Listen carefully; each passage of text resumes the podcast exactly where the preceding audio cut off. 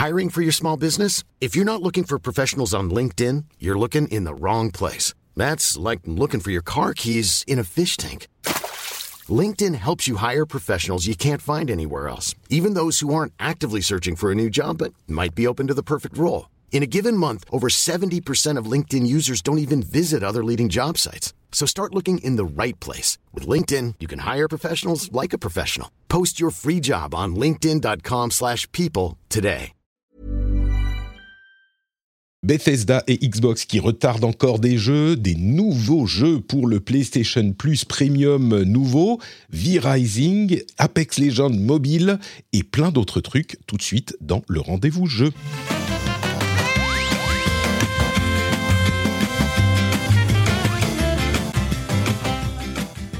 Il y a un truc, Cassim, que je n'ai pas dit, que je n'ai pas mentionné au programme de cet épisode. Est-ce que tu peux deviner de quoi il s'agit? Euh, Est-ce que. Euh, oula. euh, ça, euh, des fuites? Des fuites de, de l'argent? Non, euh, ah, enfin, on pourrait en parler aussi d'argent, mais non, c'est le fait que euh, ma fille est encore malade. Enfin, on a l'impression, donc on l'a gardée à la maison. J'en peux plus. Tu sais, j'ai l'impression que j'en parle quasiment à chaque épisode, mais ça veut dire que mes enfants sont malades presque tous les épisodes. C'est franchement, il y a de quoi avoir des regrets parfois. Parfois. J'aurais la politesse de, de, de ne pas dire que t'en parles tous les épisodes. c'est très gentil. Mais en plus, on a un gros, gros programme aujourd'hui. Alors, malheureusement, on devait avoir une troisième personne avec nous, euh, mais elle n'est pas disponible. Elle a eu une urgence au dernier moment. Mais heureusement, j'ai Cassim Ketfi, le plus grand spécialiste internet. Je sais même plus quel est ton titre officiel. Euh, Bien sûr. le plus grand spécialiste français de Microsoft et Xbox, c'est ça? Oui. Et relou euh, numéro 1 de, numéro, de Final Fantasy XIV en France. Également, oui. J'ai entendu parler de ce jeu acclamé par la critique qui a un- une version d'essai gratuite jusqu'au niveau 60. Euh, mais du coup, enfin, c'est pas pour ça que tu es là aujourd'hui, même si je suis sûr que tu Oui. vas réussir à en parler un petit peu. Euh, tu es là bah, pour le plaisir de ta compagnie d'une part, et puis d'autre part parce qu'il y a quand même une énorme news euh, du au niveau des studios Xbox, avec ce retard de Starfield et, et Redfall. Euh, qui ouvre des perspectives sombres sur l'avenir. Est-ce que Xbox, la Xbox Series X est morte? Euh, On va en débattre tout de suite dans le rendez-vous jeu. Mais quand je dis tout de suite, je mens. Parce qu'avant ça, il faut remercier Lancelot Davizard. Lancelot Davizard, c'est le producteur de cet épisode et c'est le patriote de cet épisode également. Donc euh, pour Lancelot. Et puis aussi, attendez, je vais en trouver un autre. Et oui, parce qu'il est seul euh, patriote de cet épisode, il n'y a pas eu de nouveau patriote la semaine dernière. Du coup, c'est l'occasion pour vous de devenir patriote et d'avoir un double remerciement la prochaine fois. Moi, je dis ça, euh, il suffit d'aller sur patreon.com slash rdvjeux. Et en plus, on remercie évidemment tous ceux qui sont déjà patriotes et euh, qui contribuent à l'existence de cette émission. Un grand, grand merci à vous tous et à vous toutes. Je vous avoue que parfois, c'est un petit peu difficile euh, de travailler dans ces conditions, mais heureusement Cassim est là pour euh, égayer mon, mon, mon quotidien et mon enregistrement. Donc merci à toi, Cassim. Oh. Il y a beaucoup de choses euh, à traiter aujourd'hui. Je sens que ça va être une grosse partie news. Donc, lançons-nous tout de suite dans les infos à retenir. Et la première info à retenir, euh, qui est une info de taille, c'est donc, comme je le disais, l'annonce du retard de Starfield et Redfall, qui sont les deux gros jeux euh, de Microsoft, les deux gros jeux de Microsoft Studios, qui sont développés par Bethesda, bien évidemment, qui ont été retardés à 2023. On entend dire que ça serait plutôt la première moitié de 2023, même si on peut imaginer que euh, peut-être Redfall, euh, première moitié, et puis Starfield, euh, peut-être un petit peu plus loin. C'est une info hyper importante, Cassim, parce que ça affecte un petit peu l'image, non seulement les jeux disponibles, mais également l'image de Microsoft sur ces six prochains mois, sur la, la fin de l'année. Et c'est pas super positif, quoi. Bah oui, clair- clairement. En fait, il faut comprendre que euh, pendant que vous faites la fête là sur Switch et sur PlayStation avec, euh, je sais pas moi, Horizon Forbidden West et tout ça, euh, les joueurs Xbox, tu vois, ils, sont en train de traverser un désert. C'est depuis janvier, tu vois, il n'y a pas de jeux qui sont sortis. Ils se disent, allez, l'horizon tout au bout, c'est Starfield et Redfall, ils sont géniaux, c'est les plus gros blockbusters de, tu vois, c'est la première nouvelle licence de Bethesda depuis, euh, bah, depuis que Bethesda existe presque. Euh, alors euh, bon, Starfield c'est super attendu, c'est le plus gros projet quoi depuis Skyrim. Oh là là, vivement, vivement la fin de l'année, vraiment ça c'est la grosse cartouche, tu vois, c'est les, les trucs que dans les cours de récré, les, les fans de Xbox, tu vois, ils envoient la tronche des joueurs PlayStation en disant ah, ah, ça, comment on va bien vous avoir à la fin de l'année, ça va être nous le Gotti, ce sera pas Elden Ring, voilà. Et, et, là, d'un coup, euh, du jour au lendemain, euh, Phil Spencer est venu un peu euh, détruire leur printemps en annonçant, en annonçant donc que le jeu, les deux jeux sont repoussés à 2023. Alors, ce qui évidemment est une excellente nouvelle pour les jeux en question, on espère, parce que bah, c'est toujours mieux de repousser un jeu qui est pas prêt pour pour pour voilà pour essayer de le finir au, mieux possible. Et on espère que ce report suffira du coup à, à corriger tout ce qui avait peut-être besoin de corriger ou de peaufiner. Euh, mais en attendant, bah, en fait, le problème, c'est que Microsoft, il se retrouve euh, euh, avec un désert qui, cette fois, fait l'entièreté de l'année parce que, bah, officiellement, Starfield et Redfall, c'était quasiment les deux seuls jeux prévus pour l'année, à, l'exception de Grounded, qui est un, petit jeu qui est jusqu'à présent en early access et qui arrive en 1.0 normalement cette année. mais tu vois, c'est pas un jeu, c'est pas un jeu qui va, qui va oui, il est déjà disponible. Il est déjà dispo, tout le monde va tourner les, les, il va, les gens vont pas tourner les têtes pour Grounded, tu vois, c'est pas Elden Ring, quoi. Euh, et donc, c'est pas un blockbuster. Euh, donc, pour l'instant, Microsoft se retrouve euh, un peu, voilà, sans rien. mais tous les regards se tournent désormais vers le 12 juin, date à laquelle Microsoft a prévu son showcase, son game showcase, dans, dans lequel, normalement, bah, Starfield devait être la star. Euh, Redfall et Starfield devaient être les stars de, de, ce show. On imaginait sur une heure et demie, tu vois, qu'on allait avoir une présentation de gameplay de une demi-heure. et bah du coup, euh, bah du coup, on va voir si déjà ils y seront. Et puis on va voir surtout ce que Microsoft va pouvoir prévoir pour euh, bah, rectifier le tir, quoi. Ah, t'as raison, c'est vraiment le gros. Enfin, il y a, deux éléments euh, concurrents. Euh, au-delà du fait que c'est euh, bah, encore un jeu qui est retardé. J'ai d'ailleurs, attends, j'ai mon jingle qui devrait. Je, attends, je vais le jouer deux fois parce que. Encore un jeu retardé. Ça c'est pour Redfall. Encore un jeu retardé. Et ça c'est pour Starfield. c'est une hécatombe.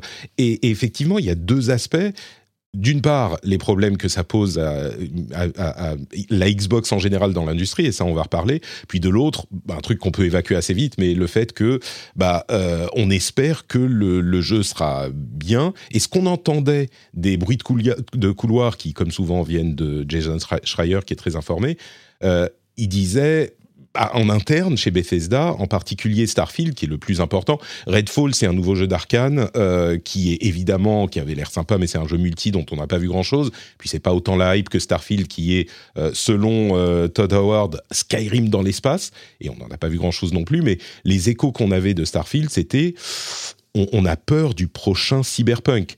Et là, quand tu vois ce genre d'image euh, qui se profile, euh, tu ne peux que t'inquiéter. Et, évidemment, si c'était le cas, on peut tout à fait comprendre que malgré les conséquences dont on va parler dans, dans un instant, euh, bah, Phil Spencer n'est pas du tout envie, et Todd Howard non plus, mais Phil Spencer n'est pas du tout envie d'avoir un des studios qu'il a acquis, un énorme studio, pour délivrer des jeux AAA de super qualité d'avoir un jeu cassé, euh, ça serait catastrophique, surtout après Fallout 76 qui lui est arrivé cassé aussi. Ça serait problématique pour Bethesda, mais pour l'image de, Microsoft, l'image de la Xbox, c'est quelles que soient les conséquences en fait, tu peux pas lancer les gros AAA des euh, studios que tu as acquis, genre le début de la gloire de, Microsoft et de Xbox, avec un jeu qui soit cassé. Quand on entend des trucs comme le prochain Cyberpunk, euh, non, tu fais ce qu'il faut pour que ça soit décalé.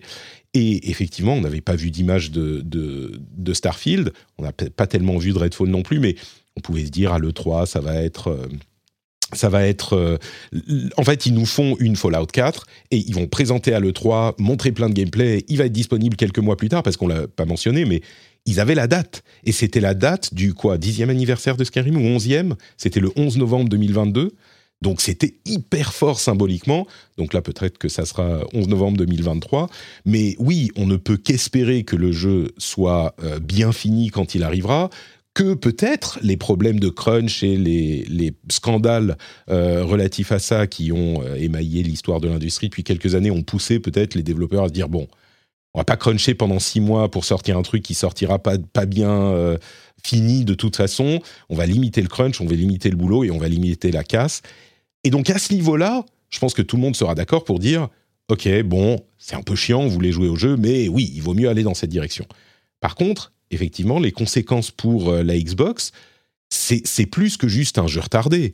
C'est il y a rien, c'est le désert. C'est marrant, moi j'avais je pensais au titre de l'émission et je pensais aussi désert parce que tous les, enfin les, les, deux autres gros constructeurs, ils ont des trucs. Alors peut-être PlayStation un petit peu moins. Et encore, on va voir avec God of War. Ça se trouve maintenant, God of War qui est censé être le gros truc de l'automne avec après le gros truc du printemps euh, qui était euh, Horizon. Peut-être qu'ils vont se dire bon bah on peut le décaler aussi, on est tranquille. Je, ne serais pas surpris qu'ils annoncent un, retard de God of War aussi. Même s'ils doivent le faire avant la conférence de l'E3, parce qu'ils peuvent pas l'annoncer à, à l'E3, enfin l'E3 qui n'est pas l'E3. Euh, mais oui, pour, pour Xbox, c'est un vrai, vrai problème qui remet même, et là je vais te poser la question peut-être à toi, est-ce que on peut remettre en question les capacités managériales de, Phil Spencer? Parce que c'est pas la première fois qu'il y a un truc que tardait. On se souvient de Halo l'année dernière euh, et le, le, jeu solo de Halo, enfin la campagne, le multi, pardon, le, la campagne en coop, qui est un gros morceau de Halo quand même, toujours pas dispo, il a été retardé aussi. Le euh, multi, le PVP de Halo, il a euh, une première saison qui a été compliquée, la deuxième saison est compliquée aussi, la hype est complètement retombée. Est-ce que ça pose des questions sur euh, la gestion de, de, de Phil? Il est bon pour acheter des studios, mais pour sortir des jeux, mm, on ne sait pas là.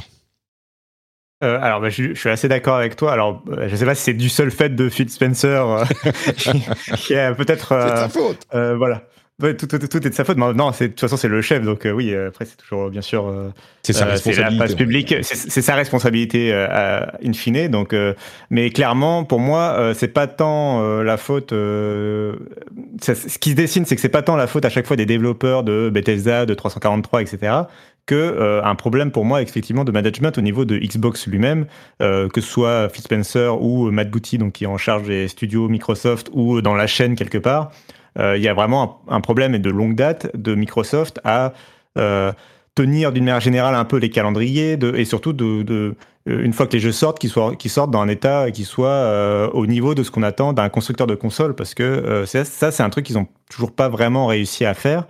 Euh, ils arrivent un peu à le faire avec Forza Horizon, qui est à peu près la seule licence avec laquelle ils arrivent à le faire, ou avec des jeux qui sont développés par des développeurs externes. Je pense à Ori, par exemple, mm. euh, même si c'est un truc beaucoup plus indé, euh, euh qui, qui quand, même, un peu arrive à imprimer dans le côté ah ok, c'est quand même un des jeux de l'année, ce genre de, ce genre de discussion en fait qu'on peut avoir.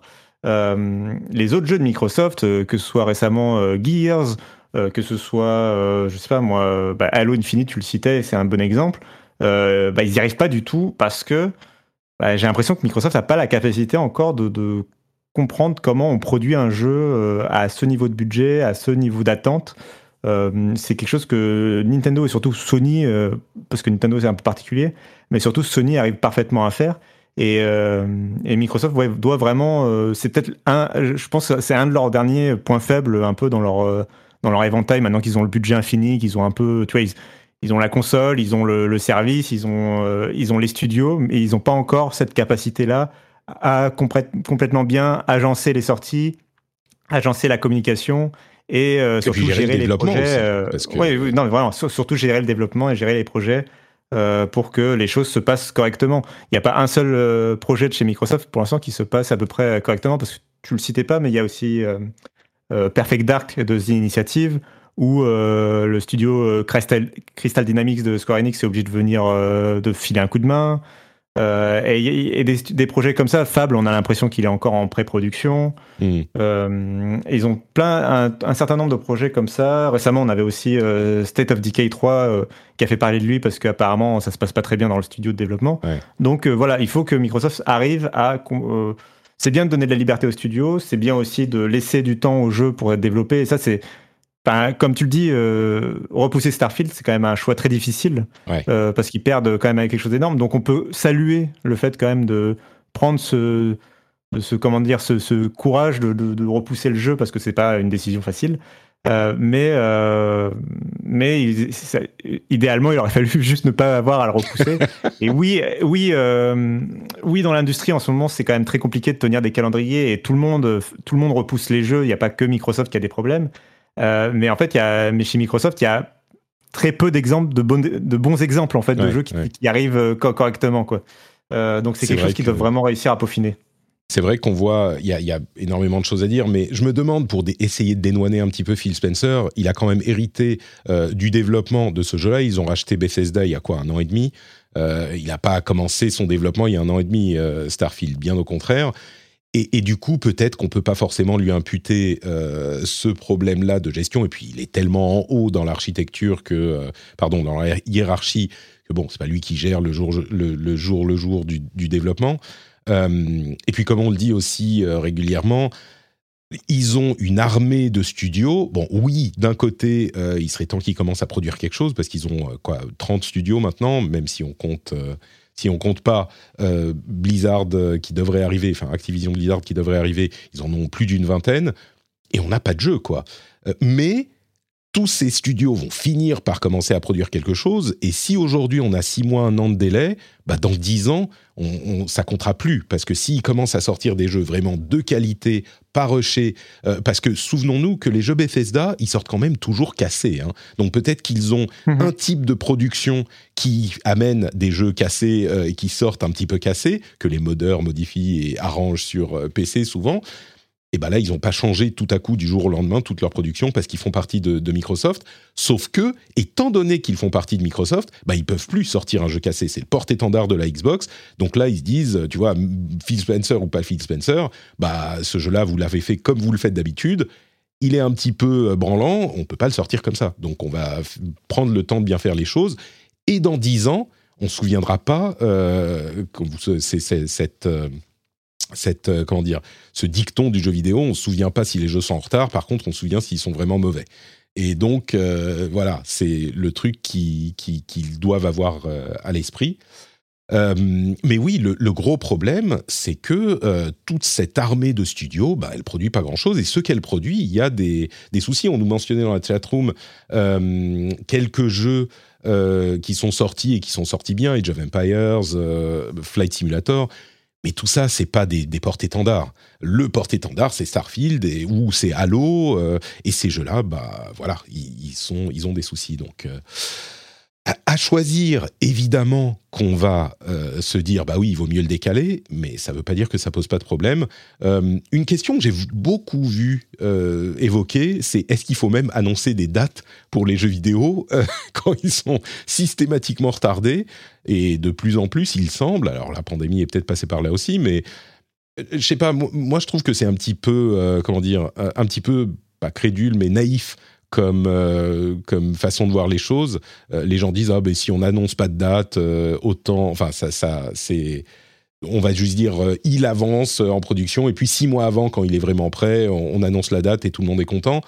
Mais c'est pas comme ça que ça marche. Il y a plein d'impératifs qui font que. Je sais pas. Est-ce que tu penses que ça serait possible, toi, de juste pas annoncer les dates et et, et, être un petit peu attendre juste la sortie pour pour pour en parler, pour parler du moment de la sortie?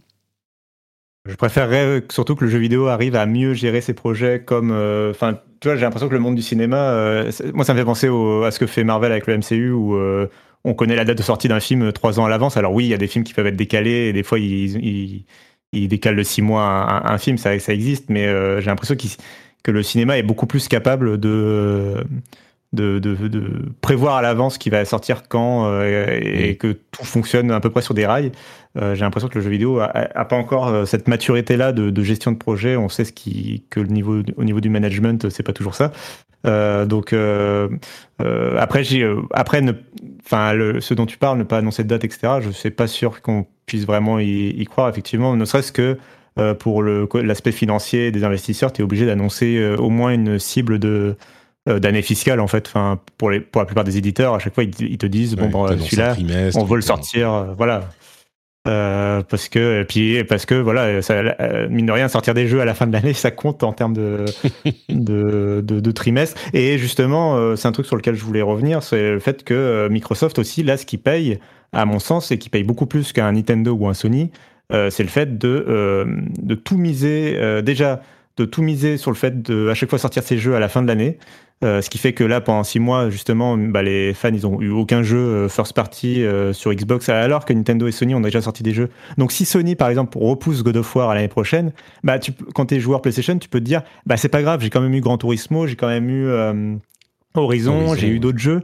Euh, pareil pour Nintendo, tu vois, j'ai déjà eu des jeux cette année. euh, ça ça, ça m'embête, mais au moins j'ai déjà eu des trucs. Là, Microsoft, c'est littéralement le seul, le- tu vois, l'objectif en vue, il l'enlève en fait. Ouais. Et donc euh, Microsoft paye un peu ça dans sa communication. C'est pour ça aussi que c'est assez mal reçu, je pense. Et l'autre élément, c'est le fait de tout miser.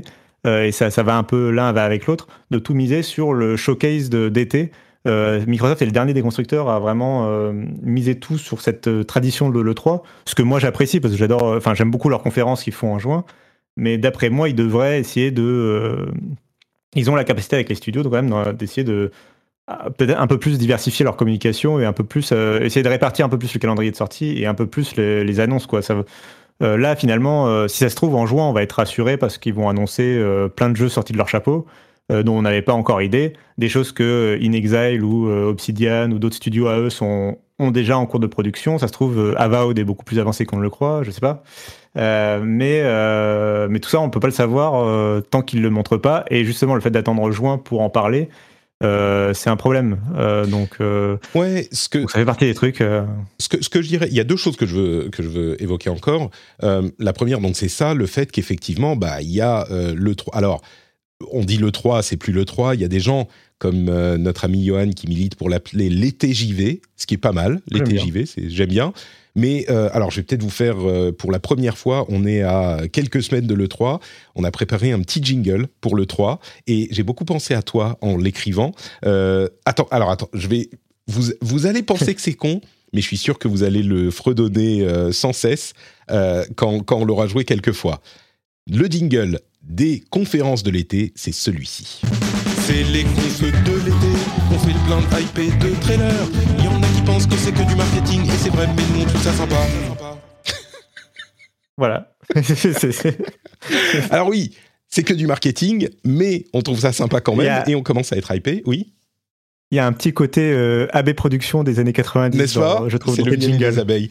Euh, le, le, le truc, c'est qu'il y a ces confs de l'été qui arrivent et la conf Microsoft qui arrive, et euh, c'est le bon moment pour annoncer un retard si tu as quelque chose à annoncer à cette conf. Parce qu'il y aura deux semaines de flottement, et euh, s'ils annoncent au moins, tu vois, un truc sur lequel on peut retomber, euh, ça peut donner un, enfin, ça donnera un truc euh, à- que, pourront, auquel pourront s'accrocher les fans de Xbox ou simplement les joueurs Xbox. hein, pas besoin d'être Mais alors, fan. Mais ouais. Le problème, c'est que euh, Starfield, c'est tellement un énorme blockbuster que, a priori, s'ils avaient- et je pense qu'ils ont vraiment. euh, L'annonce est tombée à peu près au moment où ils l'ont décidé, parce que Phil Spencer, il était en visite dans les studios euh, deux jours avant euh, l'annonce du report. Donc, à mon avis, euh, tout, ça, tout s'est déclenché à ce moment-là.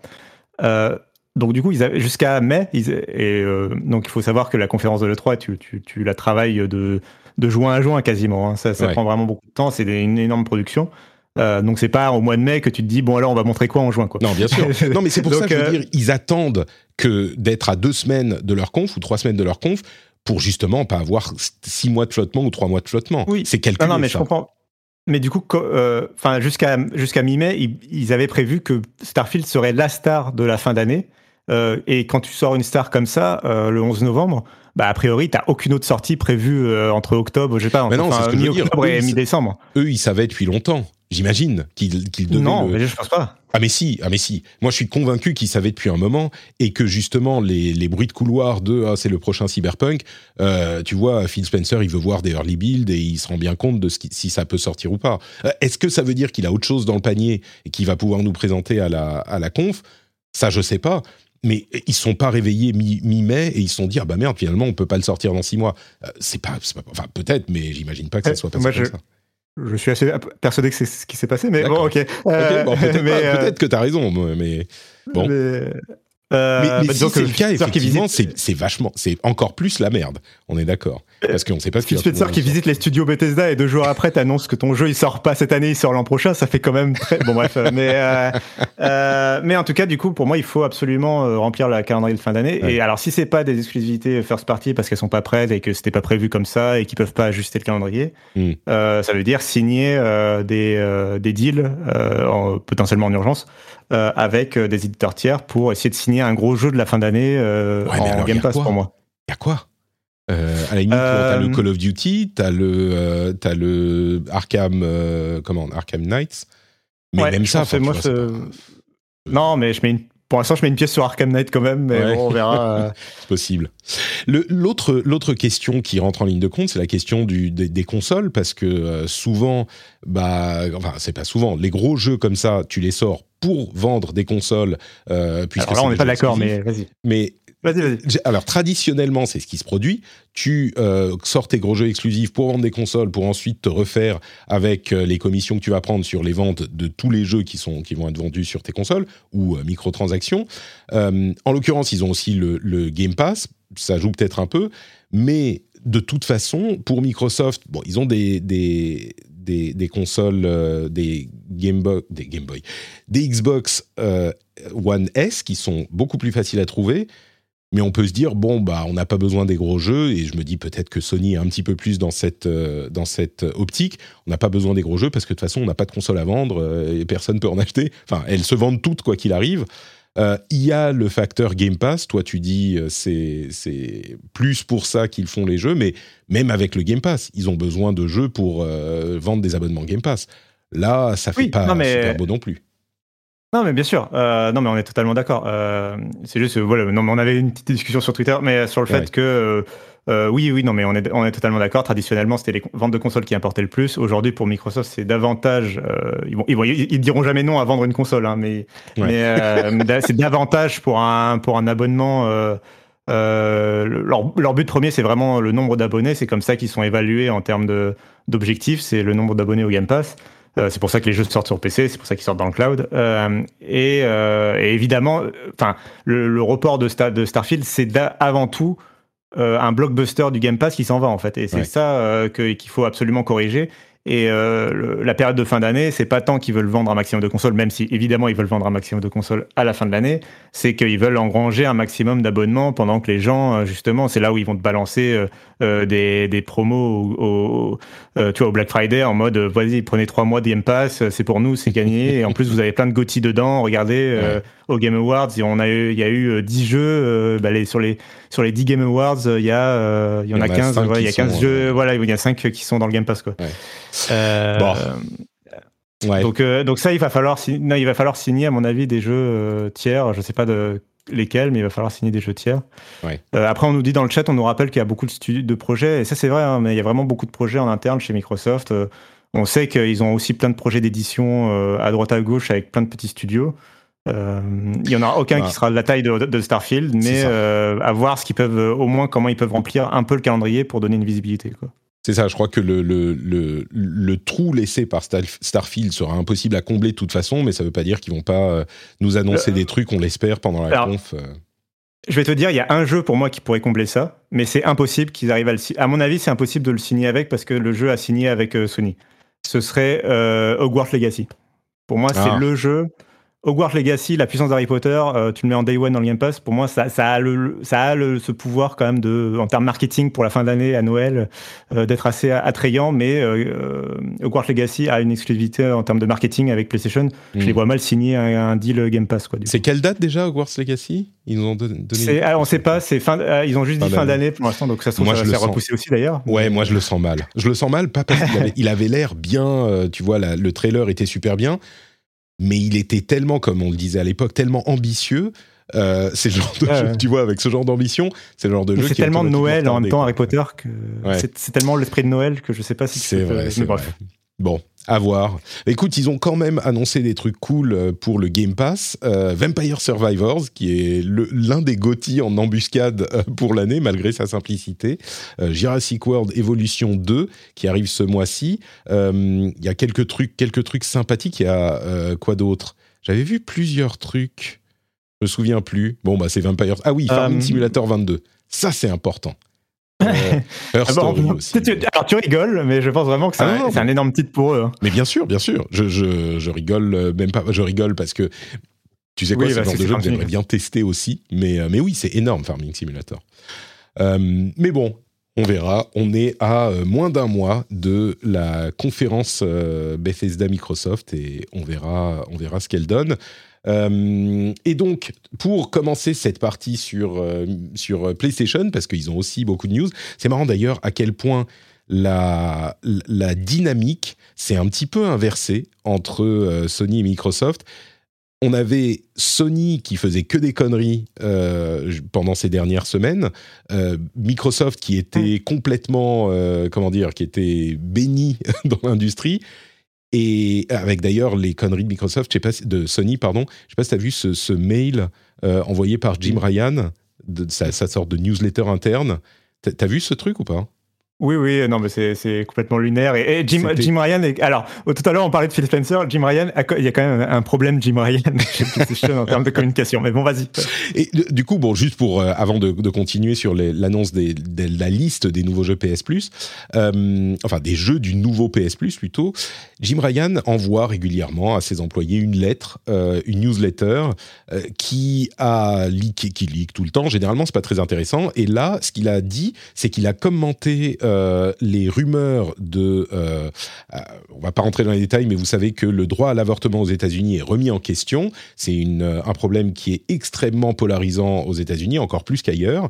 Et il a dit, en gros, euh, alors il faut respecter les, différentes les différences d'opinion sur le sujet et ne pas s'exprimer. Il a demandé aux employés de Sony et de tous les studios de ne pas s'exprimer sur les questions de l'avortement, alors que, euh, évidemment, le droit à l'avortement est dans la plupart des démocraties occidentales euh, un fait acquis qu'on ne pensait pas euh, revo- revoir mis en danger un jour.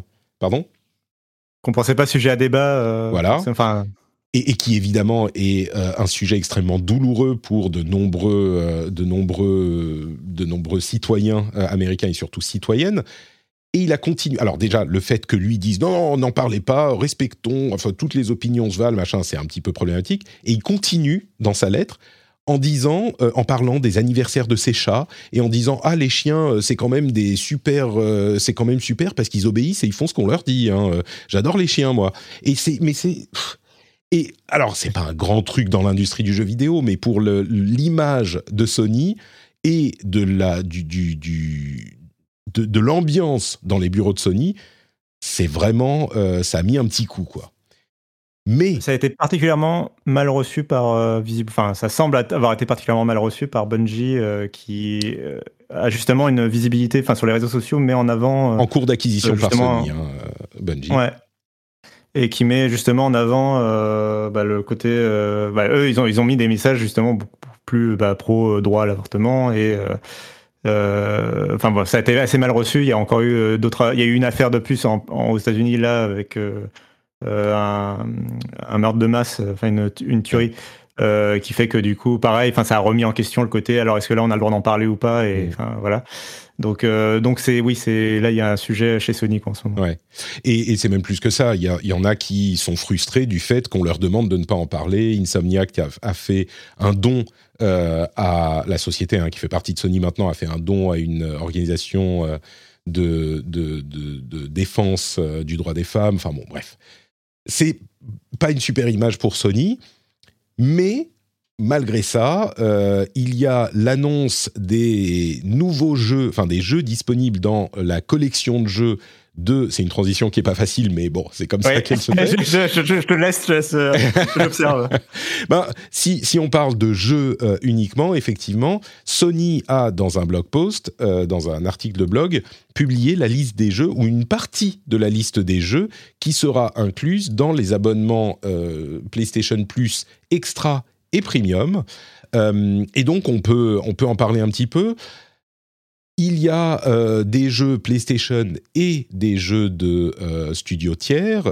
Et pour rappel, hein, vous savez qu'il y a maintenant, il y aura à partir de quand, dans quelques semaines trois niveaux d'abonnement PlayStation Plus. Le normal qui est le PlayStation Plus Essential, qui est celui qu'on connaît aujourd'hui. le Extra qui ajoute des jeux PS4 et PS5 et le Premium qui ajoute des jeux PS1, 2 et 3 et PSP. Et donc, on ne savait pas du tout de quel jeu il s'agirait. Ils ont gardé le suspense jusqu'à maintenant. Euh, parmi les jeux pour le premier niveau bonus, donc le niveau extra, il y aura des jeux comme euh, Bloodborne, Days Gone, Death Stranding, Demon's Souls, le remake, euh, Destruction All Stars, bon ça, ok, euh, God of War, le premier, enfin le reboot, Gravity Rush 2, Gravity Rush Remastered, Horizon Zero Dawn, toute une série de gros jeux des, des studios Sony, mais on va dire qui ont au moins deux ou trois ans on va présenter les choses comme ça, au moins deux ou trois ans, à part peut-être Spider-Man euh, Miles Morales ou Demon's Souls, le remake. Bon, ça, c'est pas des, énormes jeux. Euh, il y a Returnal qui est inclus aussi, Shadow of the Colossus, enfin, quelques bons jeux, mais qui sont un petit peu anciens. Euh, les les jeux des euh, développeurs tiers, euh, on a Assassin's Creed Valhalla, Batman Arkham Knight, euh, donc Batman Arkham Knight c'est celui, le dernier qui est sorti en 2015 ou 2016, City Skyline, Control, Dead Cells, Far Cry 4, Far, Cry 3, Final Fantasy 15, Hollow Knight, Guardians of the Galaxy, Mortal Kombat 11, etc., etc., Outer Wilds, enfin une série de jeux qu'on va commenter dans une seconde. Je veux juste vous donner la et, je vous les mentionne pas tous, mais il y a peut-être je sais pas une trentaine de jeux PlayStation Studio, une vingtaine de jeux euh, développeurs tiers. Et pour le plan premium, donc le truc le plus cher, euh, on a une liste de jeux qui est un petit peu plus réduite, qui s'étale de entre PlayStation euh, et PSP et PS3. Euh, on a des jeux comme euh, sur la PlayStation Ape Escape, Hot Shots Golf, euh, Siphon Filter, Super Stardust Portable, Tekken 2, Ape Escape 2, Arc the Lad, Twilight of the Spirits, qui était un jeu remasterisé sur PS4. Il y en a quelques-uns comme ça. Fantavision, Jack 2, Jack 3, Jack X. Jack and Daxter le premier, donc toute la série des Jack and Daxter. Euh, quoi d'autre? Bioshock Remastered, Borderlands, The Handsome, Collection, c'est presque des, enfin c'est des jeux qui sont sur PS4 mais qui étaient sortis à l'origine sur des euh, sur des jeux sur des consoles précédentes. Kingdoms of Amalur Re-Reckoning, le remake de Kingdoms of Amalur, enfin le remaster. Des trucs encore plus anciens, euh, enfin d'autres jeux, Infamous, Infamous 2. Euh, j'essaye de, voir les jeux notables. Hein. Ratchet Clank, il y en a toute une série. Euh, Ashura's Wrath, euh, Castlevania Lords of Shadow 2, Devil May Cry Collection. Voilà, on est à peu près dans cette comment dire dans cet univers de jeux. Il y a Cyberpunk, Tiny Tina's Wonderland, Farming Simulator, euh, encore lui, euh, Horizon Forbidden West, etc., etc. Tous ceux-là que je viens de mentionner, pardon, euh, les quelques derniers que je viens de mentionner, c'est pas des jeux qui sont inclus, mais des jeux qui sont dans les, les, les, le programme d'essai de jeux, qui sont jouables pour généralement deux heures en jeu. donc Tiny Tina's Wonderland, Cyberpunk, Horizon Forbidden West, c'est des jeux qui sont testables, ils font partie de ce programme, et il y en a très peu, hein. il y en a genre 6 en tout. Ils disent, alors c'est pas tous les jeux qu'on aura dans le programme, mais enfin on peut imaginer que euh, s'il y en avait d'autres qui étaient notables, ils, les auraient inclus dans cette liste-là. Euh, il y en aura beaucoup d'autres, on imagine, mais rien d'incroyablement euh, enthousiasmant. Il mentionne aussi que, en plus des deux jeux inclus dans le PlayStation Essential, dans le PS Plus Essential, comme c'est le cas aujourd'hui dans le PS Plus, ils ajouteront des jeux au catalogue en moitié de mois, plus ou moins, chaque mois. Donc ils s'en gardent peut-être un petit peu sous le, sous le pied. Qu'est-ce que tu penses, toi, de cette, de cette liste maintenant et, des services, maintenant qu'on connaît un petit peu les jeux qui seront inclus? Euh, J'en pense plusieurs choses. Alors, euh, d'abord sur le catalogue, euh, je pense qu'il faut absolument séparer le catalogue PlayStation 4, PlayStation 5, en gros les jeux actuels, du catalogue rétro, donc PS1, PS3, etc. Euh, sur le premier catalogue, les jeux PlayStation 4 et PlayStation 5, euh, bah, il faut comprendre que euh, Sony se lance que maintenant, donc ils peuvent pas rattraper les 400 jeux du Game Pass là au lancement, quoi. Donc c'est normal d'avoir, je trouve, un pool de jeux plus restreint. Enfin, ça c'est attendu, quoi. Ils peuvent pas, voilà, ils peuvent pas rattraper 400 jeux d'un coup. et en fait, ils partent un peu de là où partait Microsoft au moment où ils ont lancé le Game Pass en termes de catalogue de jeux, je trouve. Sauf que la grosse différence, c'est que les jeux PlayStation sont bien meilleurs que le catalogue. Euh, enfin, chacun chacun a ses goûts, mais je veux dire, euh, voilà, les jeux comme Uncharted, The Last of Us et tout sont reconnus comme euh, par la critique et par le public comme globalement des plus gros hits que ne l'était, tu vois, la collection des Gears of War au moment où, où Microsoft lance le Game Pass, ou la collection des Forza, etc. donc, il y a quand même des gros gros jeux, et pour quelqu'un qui n'a pas joué sur PlayStation ces dernières années, euh, bah vraiment, c'est que des hits à faire. Euh, les euh, Spider-Man Miles Morales, t'es un peu passé rapidement dessus en disant c'est un peu des petits jeux. C'est quand même un des gros hits de la PlayStation 5 depuis son lancement. Oui, je parlais de, de l'extension entre guillemets Miles Morales. oui, tu veux dire que même même même Miles Morales, ouais, même Miles Morales qui est, qui est oui une sorte d'extension plus plus. c'est quand même un des hits de la console depuis son lancement. À chaque fois, il est dans les tops des ventes. Donc donc c'est quand même des, des, des, jeux euh, importants. Euh, et puis il y a le fait de voilà d'avoir le dernier Assassin's Creed en date, euh, bah, c'est quand même cool. donc moi je trouve que la liste, honnêtement, elle se défend bien. ce qui va être très intéressant, c'est surtout de noter comment ils vont ajouter des jeux. ils le précisent dans leur blog post que en gros ce sera pour les jeux de ce catalogue-là, ce sera une fois par mois, ils vont annoncer des nouveaux jeux, mmh. contrairement à Xbox qui a choisi de faire ça deux fois par mois. Donc, il faudra voir euh, à quel point ils rajoutent des jeux. Est-ce qu'ils en rajoutent beaucoup? Est-ce que ça va être que des blockbusters à chaque fois? Ou, est-ce qu'ils vont rajouter des petits jeux? Parce que moi, ce que je trouve. Ce qu'on a appris à découvrir avec le Game Pass de très intéressant, c'est la découverte des jeux indés, euh, c'est le fait de rajouter des petites pépites euh, régulièrement à faire découvrir aux gens qui sont pas justement qui sont pas du tout les gros blockbusters. Les, les gros blockbusters, tu y joues, enfin tu t'abonnes au service pour y jouer et après, tu restes dans le service parce que tu découvres des jeux euh, auxquels que tu n'aurais pas acheté normalement si tu n'avais pas été abonné. Quoi. Euh, je mentionne juste un truc sur la fréquence, c'est que Sony annoncera des jeux à ajouter au catalogue euh, PS Plus Extra, mais ils ont aussi le PS Plus Essential, donc les jeux qu'ils te donnent et que tu gardes tant que tu es abonné, qui font pas partie d'un catalogue qui dont les jeux peuvent entrer et sortir. Et ça, ça sera annoncé en début de mois. Et donc, on aura les mhm. ajouts au catalogue en milieu de mois. Donc, il y a quand même ces deux rendez-vous parce que tous ceux qui ont accès au catalogue ont aussi accès aux jeux, entre guillemets, bonus offerts euh, du PlayStation Plus Essential. Donc, il y aura quand même. Ça va être aussi. D'ailleurs, ça va être aussi une question à laquelle Sony va devoir répondre, enfin, va faire la démonstration de savoir si euh, les jeux du PlayStation Plus euh, Essential, donc les jeux offerts, entre guillemets, est-ce qu'ils vont perdre en qualité ou non euh, ça, ça va être la grande question, parce que le Live Gold, euh, comment dire, euh, c'est plus les, jeux qui sont offerts par Microsoft dans le Live Gold, c'est quand même pas terrible, terrible chaque mois. Donc, donc on verra si Sony prend ce chemin-là ou s'il garde quand même une sorte de force derrière le PlayStation Plus. Hmm. ce sera intéressant à le constater. En revanche, là où je suis beaucoup plus déçu. Ouais, sur, juste pour commenter sur effectivement le catalogue des jeux PS4, PS5, c'est vrai que bah, ce, que tu, ce que tu dis est juste. c'est quand même un catalogue de quasiment tous les gros jeux. Alors peut-être pas à ce point-là, mais il y a énormément des gros hits de Sony jusqu'à il y a deux ans, on va dire. Et bon, il y a quelques exceptions, mais euh, il, y a, il y a un peu tout, quoi. Il y a du, euh, il y a du Uncharted, il y a du Spider-Man, il y a euh, Horizon, il y a God of War.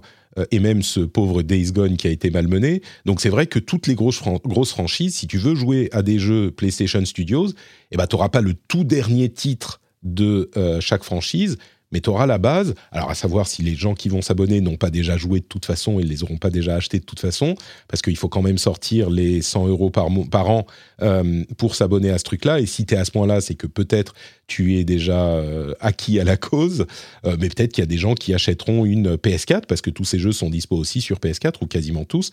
Peut-être que tu achètes une PS4 pas très chère, ou tu as déjà ta PS4 et tu te dis bah euh, comme ça je vais faire tous les jeux mais mais oui c'est un catalogue qui est assez extensif. Euh, moi je vois pas les gens je continue à penser que euh, le Game Pass parce qu'on a les jeux Day One les gros jeux Day One c'est un facteur de décision d'achat de console même si là avec les retards de, des gros jeux Day One bah ça peut faire poser des questions à certains euh, mais ça, je vois pas quelqu'un acheter une PS4 ou une PS5 pour ce service. Tu vois, c'est. Mais bon. Je te laisse euh, continuer sur les jeux. Euh, tu voulais parler du coup des jeux inclus dans le niveau d'abonnement le plus élevé, qui est 20 euros de plus par an, parce que je parle même pas des, des tarifs au mois, c'est exorbitant comme prix, et pour moi, ça n'a vraiment aucun intérêt à part le fait de tester le service peut-être. Mais donc, par an, 20 euros de plus, qui est pas énorme, euh, pour, pour avoir ce niveau supplémentaire, qui inclut des jeux, on va dire, rétro, et du coup, euh, on a cette liste qui est plus, plus congrue. Alors, je vais commencer en étant gentil par dire que euh, alors, je suis positivement surpris par le fait que les jeux rétro, euh, il y en a certains dont Sony précise qu'ils vont améliorer l'expérience, un peu comme ce que fait Microsoft avec les jeux rétro sur Xbox, justement, de améliorer la définition, peut-être, améliorer voilà, certains éléments sur certains jeux de façon unique. Quoi, alors, c'est les jeux PS1 et PSP hein, qui sont concernés, effectivement. Certains auront une, euh, une définition accrue, euh, la possibilité de, de faire du save state, sauver à n'importe quel moment, la possibilité de faire du rewind, euh, les genres de choses qui sont assez communes dans les émulateurs. Mais par contre, alors sur le catalogue, là par contre j'ai été assez déçu. alors, y a, je trouve qu'il y a très très peu de jeux. Alors on verra s'ils en rajoutent après ou quoi, mais euh, il y a très peu de jeux. Il y a aucun jeu PlayStation 2. Il y a très peu de jeux euh, euh, PlayStation 1 et, et PSP. Il y a, et les jeux PlayStation 3 sont en streaming. Et pareil, je trouve qu'il n'y en a pas tant que ça. Enfin après, j'imagine qu'il y a des problèmes. Enfin, c'est évident qu'il y a des problèmes d'ayant droit. Et il y a aussi le fait qu'on se rend pas compte à quel point Sony, à l'époque de la PlayStation 1 et de la PlayStation 2, se reposait énormément sur des éditeurs tiers. C'est-à-dire que mmh. Aujourd'hui, on connaît Sony pour, pour leur production interne, mais à l'époque, la PlayStation 1 et la PlayStation 2, euh, on achetait surtout euh, les jeux Konami. Euh, vous, vous, vous souvenez de Konami? Les jeux Konami, les jeux Square Enix, les jeux Capcom, etc. Les, quoi, jeux, les Resident Evil, les, Silent Hill, les jeux Namco. Voilà. D'ailleurs, je suis déçu qu'il n'y ait pas un Ridge Racer dans cette liste. Hein. C'est un petit peu une trahison, mais peut-être là encore, il le garde sous le pied pour les mois à venir. Hein, mais non, mais je, voilà, il y, a plein de jeux, je trouve, que, qui manquent à l'appel, des, petits comme des grands jeux. Euh, et je trouve que ça ne fait pas honneur, euh, malheureusement, ça ne fait pas trop honneur à la PlayStation 1. Quoi. Enfin, la PlayStation 1, c'est quand même une console euh, mythique et la résumer à Ape Escape et Siphon Filter, je trouve ça. Et Tekken 2, bon, ok, Tekken 2, mais euh, je. ah, Tekken, 2, c'est même pas, le Moi, je serais content de le retrouver, mais oui, c'est. Même pas le meilleur de la PlayStation 1. Mais c'est pour, ça, c'est pour ça que j'ai l'impression qu'ils en gardent un peu sous le pied, tu vois. Je me dis, il y a, y a beaucoup de choses euh, qu'ils pourront euh, ressortir plus tard, parce qu'à partir du moment où tu sors Tekken 3 sur la console, Tekken 3 qui était un jeu euh, PS1, je dis pas de conneries. Euh, à partir du moment où tu sors Tekken 3, bah Tekken 2, tout le monde s'en fout. Tu vois, c'est ce genre de truc. Euh, à partir du moment où tu as sorti un Ridge Racer, bah c'est bon, tout, tout, le monde se fout des autres, plus ou moins, hein, j'exagère. Mais, euh, mais, mais c'est pour ça que je me dis, ils, tu vois, ils ont dû établir une liste en, en, en regardant l'équilibre que ça crée entre l'envie et euh, la possibilité d'en rajouter après. Et peut-être que là, mais, mais, là, tu dis que bah, l'envie, elle n'est pas vraiment là pour le, le niveau supérieur. On, pose la question du prix. À l'année, le premier niveau PlayStation Plus Essential, c'est 60 euros, comme aujourd'hui. Le niveau extra avec le catalogue PS4 et PS5, c'est 100 euh, euros. Et le niveau premium, avec les jeux rétro et les essais de jeux, c'est 120 euros. Donc 60, 100, 120. Pardon, continue. Non, mais juste, bah, je finis en fait euh, pour dire que moi, en l'état, là, actuellement, autant je trouve que le PlayStation Plus Extra est intéressant, autant euh, je trouve pas du tout le, catalogue premium, je trouve vraiment pas intéressant. Même, euh, en étant fan, de PlayStation, je trouve pas que ça mérite. Enfin, il n'y a pas de truc qui m'attire particulièrement. Et même les essais gratuits. Enfin, du coup, pour moi, c'est pas du tout le catalogue rétro qui te fera passer en premium. Et le côté c'est gratuit me, me, me, semble pas très convaincant. Euh, ça se limite à deux jeux pour PlayStation pour l'instant. Euh, euh et par exemple, il y, y, a Cyberpunk 2077 dans la liste des jeux euh, en essai gratuit si tu t'abonnes au PlayStation Plus Premium. Sauf qu'il me semble que Cyberpunk 2077 a une version gratuite d'essai justement depuis son, son rework un peu PlayStation 5. Il y a une démo de je sais plus combien d'heures ah qui oui, de toute façon gratuite pour tout le monde, même euh, même quand t'es pas abonné en fait. Donc je vois, enfin, mm. euh, et, et, le et alors là, et annoncer que euh, Farming Simulator 22 arrive en essai gratuit la même semaine où Microsoft annonce qu'il arrive totalement dans le Game Pass. pareil, c'est bon, un peu compliqué. mais mais bon, du coup, alors moi je trouve que voilà, Paris réussit pour l'instant sur le catalogue extra en voyant un peu, en regardant qu'est-ce qu'ils vont ajouter dans les mois à venir. Euh, par contre, le premium, pour l'instant, euh, pas convaincu. Pas convaincu. Il y a une autre chose à noter sur le premium, euh, c'est que les jeux PlayStation 1 et, à vrai dire, tous les jeux de leur catalogue rétro, si vous les avez achetés à l'époque sur la console en question, en numérique évidemment, pas en disque physique, donc ça limite un petit peu la, quantité, mais si vous les avez achetés, eh ben vous pourrez les retélécharger sans payer de prix supplémentaire. Donc, euh, Il faut être abonné quand même ah, Non, non, non. De, ce que j'ai compris, qu'on soit abonné ou pas, on pourra télécharger les jeux qu'on a déjà achetés sur le PlayStation Store. même sans être abonné. Et ça, c'est un petit peu la bonne surprise. Euh, et du coup, je me demande si euh, c'est pas un truc sur lequel ils sont en train de travailler pour d'une part, il y avait la rumeur, parce que souvenez-vous, les jeux PlayStation 3, on ne peut y jouer qu'en streaming. Mais il y a une rumeur qu'ils sont en train de travailler sur la possibilité de les émuler en local sur PlayStation 5. Malheureusement, la PS4 n'a pas la puissance pour, euh, mais sur PlayStation 5. Et je me demande si à terme, ils vont pas lisser un petit peu tout ça en incluant bah, tous les jeux de toutes les consoles qu'on a achetées sur le store. Encore une fois, la plupart des gens n'achetaient pas en, numérique, donc euh, ça concerne peu de gens. D'ailleurs, J'imagine qu'ils euh, ont fait leurs calculs là aussi et ils se sont rendus compte que bon, on peut bien les filer parce que personne ne les a achetés en numérique ou presque.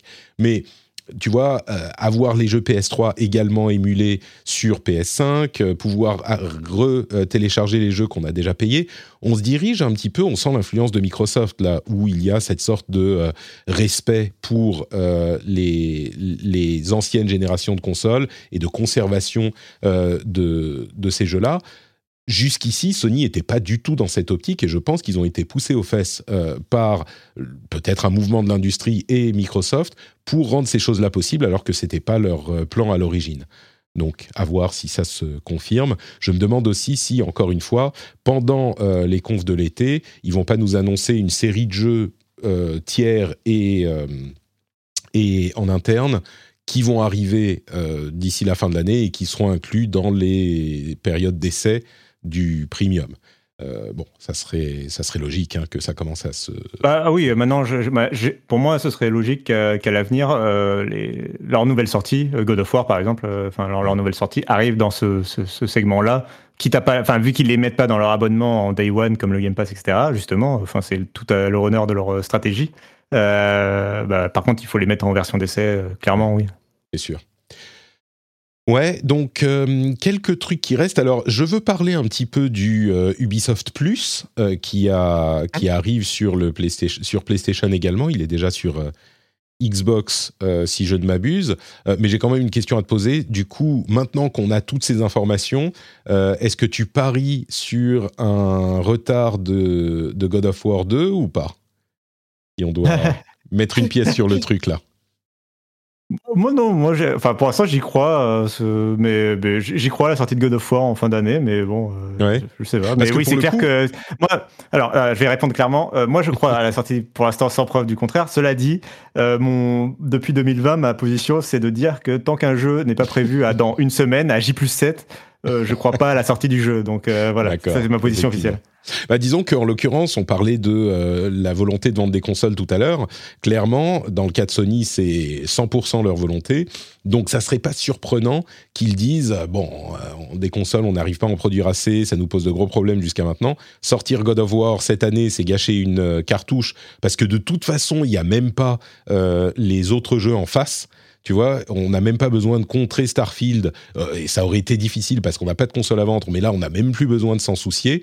Donc décalons God of War, euh, ça nous permettra de travailler un petit peu plus sur d'autres trucs, de contrer autre chose plus tard et de vendre des consoles quand on pourra enfin en fabriquer assez. Ceci dit, juste... ouais, dis-moi. Pardon, vas-y, vas-y, vas-y. Ceci dit, je pense que si c'est le cas, ils doivent l'annoncer avant leur conférence. D'ailleurs, on ne sait même pas quand elle aura lieu encore, mais ils doivent l'annoncer avant leur conférence parce qu'ils peuvent pas, dans la conférence, nous dire et il est retardé. Tu vois, il faut, euh, comme l'a fait Microsoft au niveau communication, tu dois envoyer la mauvaise nouvelle avant une série de bonnes nouvelles. Et la conférence, c'est la grande fête, c'est euh, la hype. Même euh, si certains trouvent que c'est du marketing, nous, on trouve ça sympa.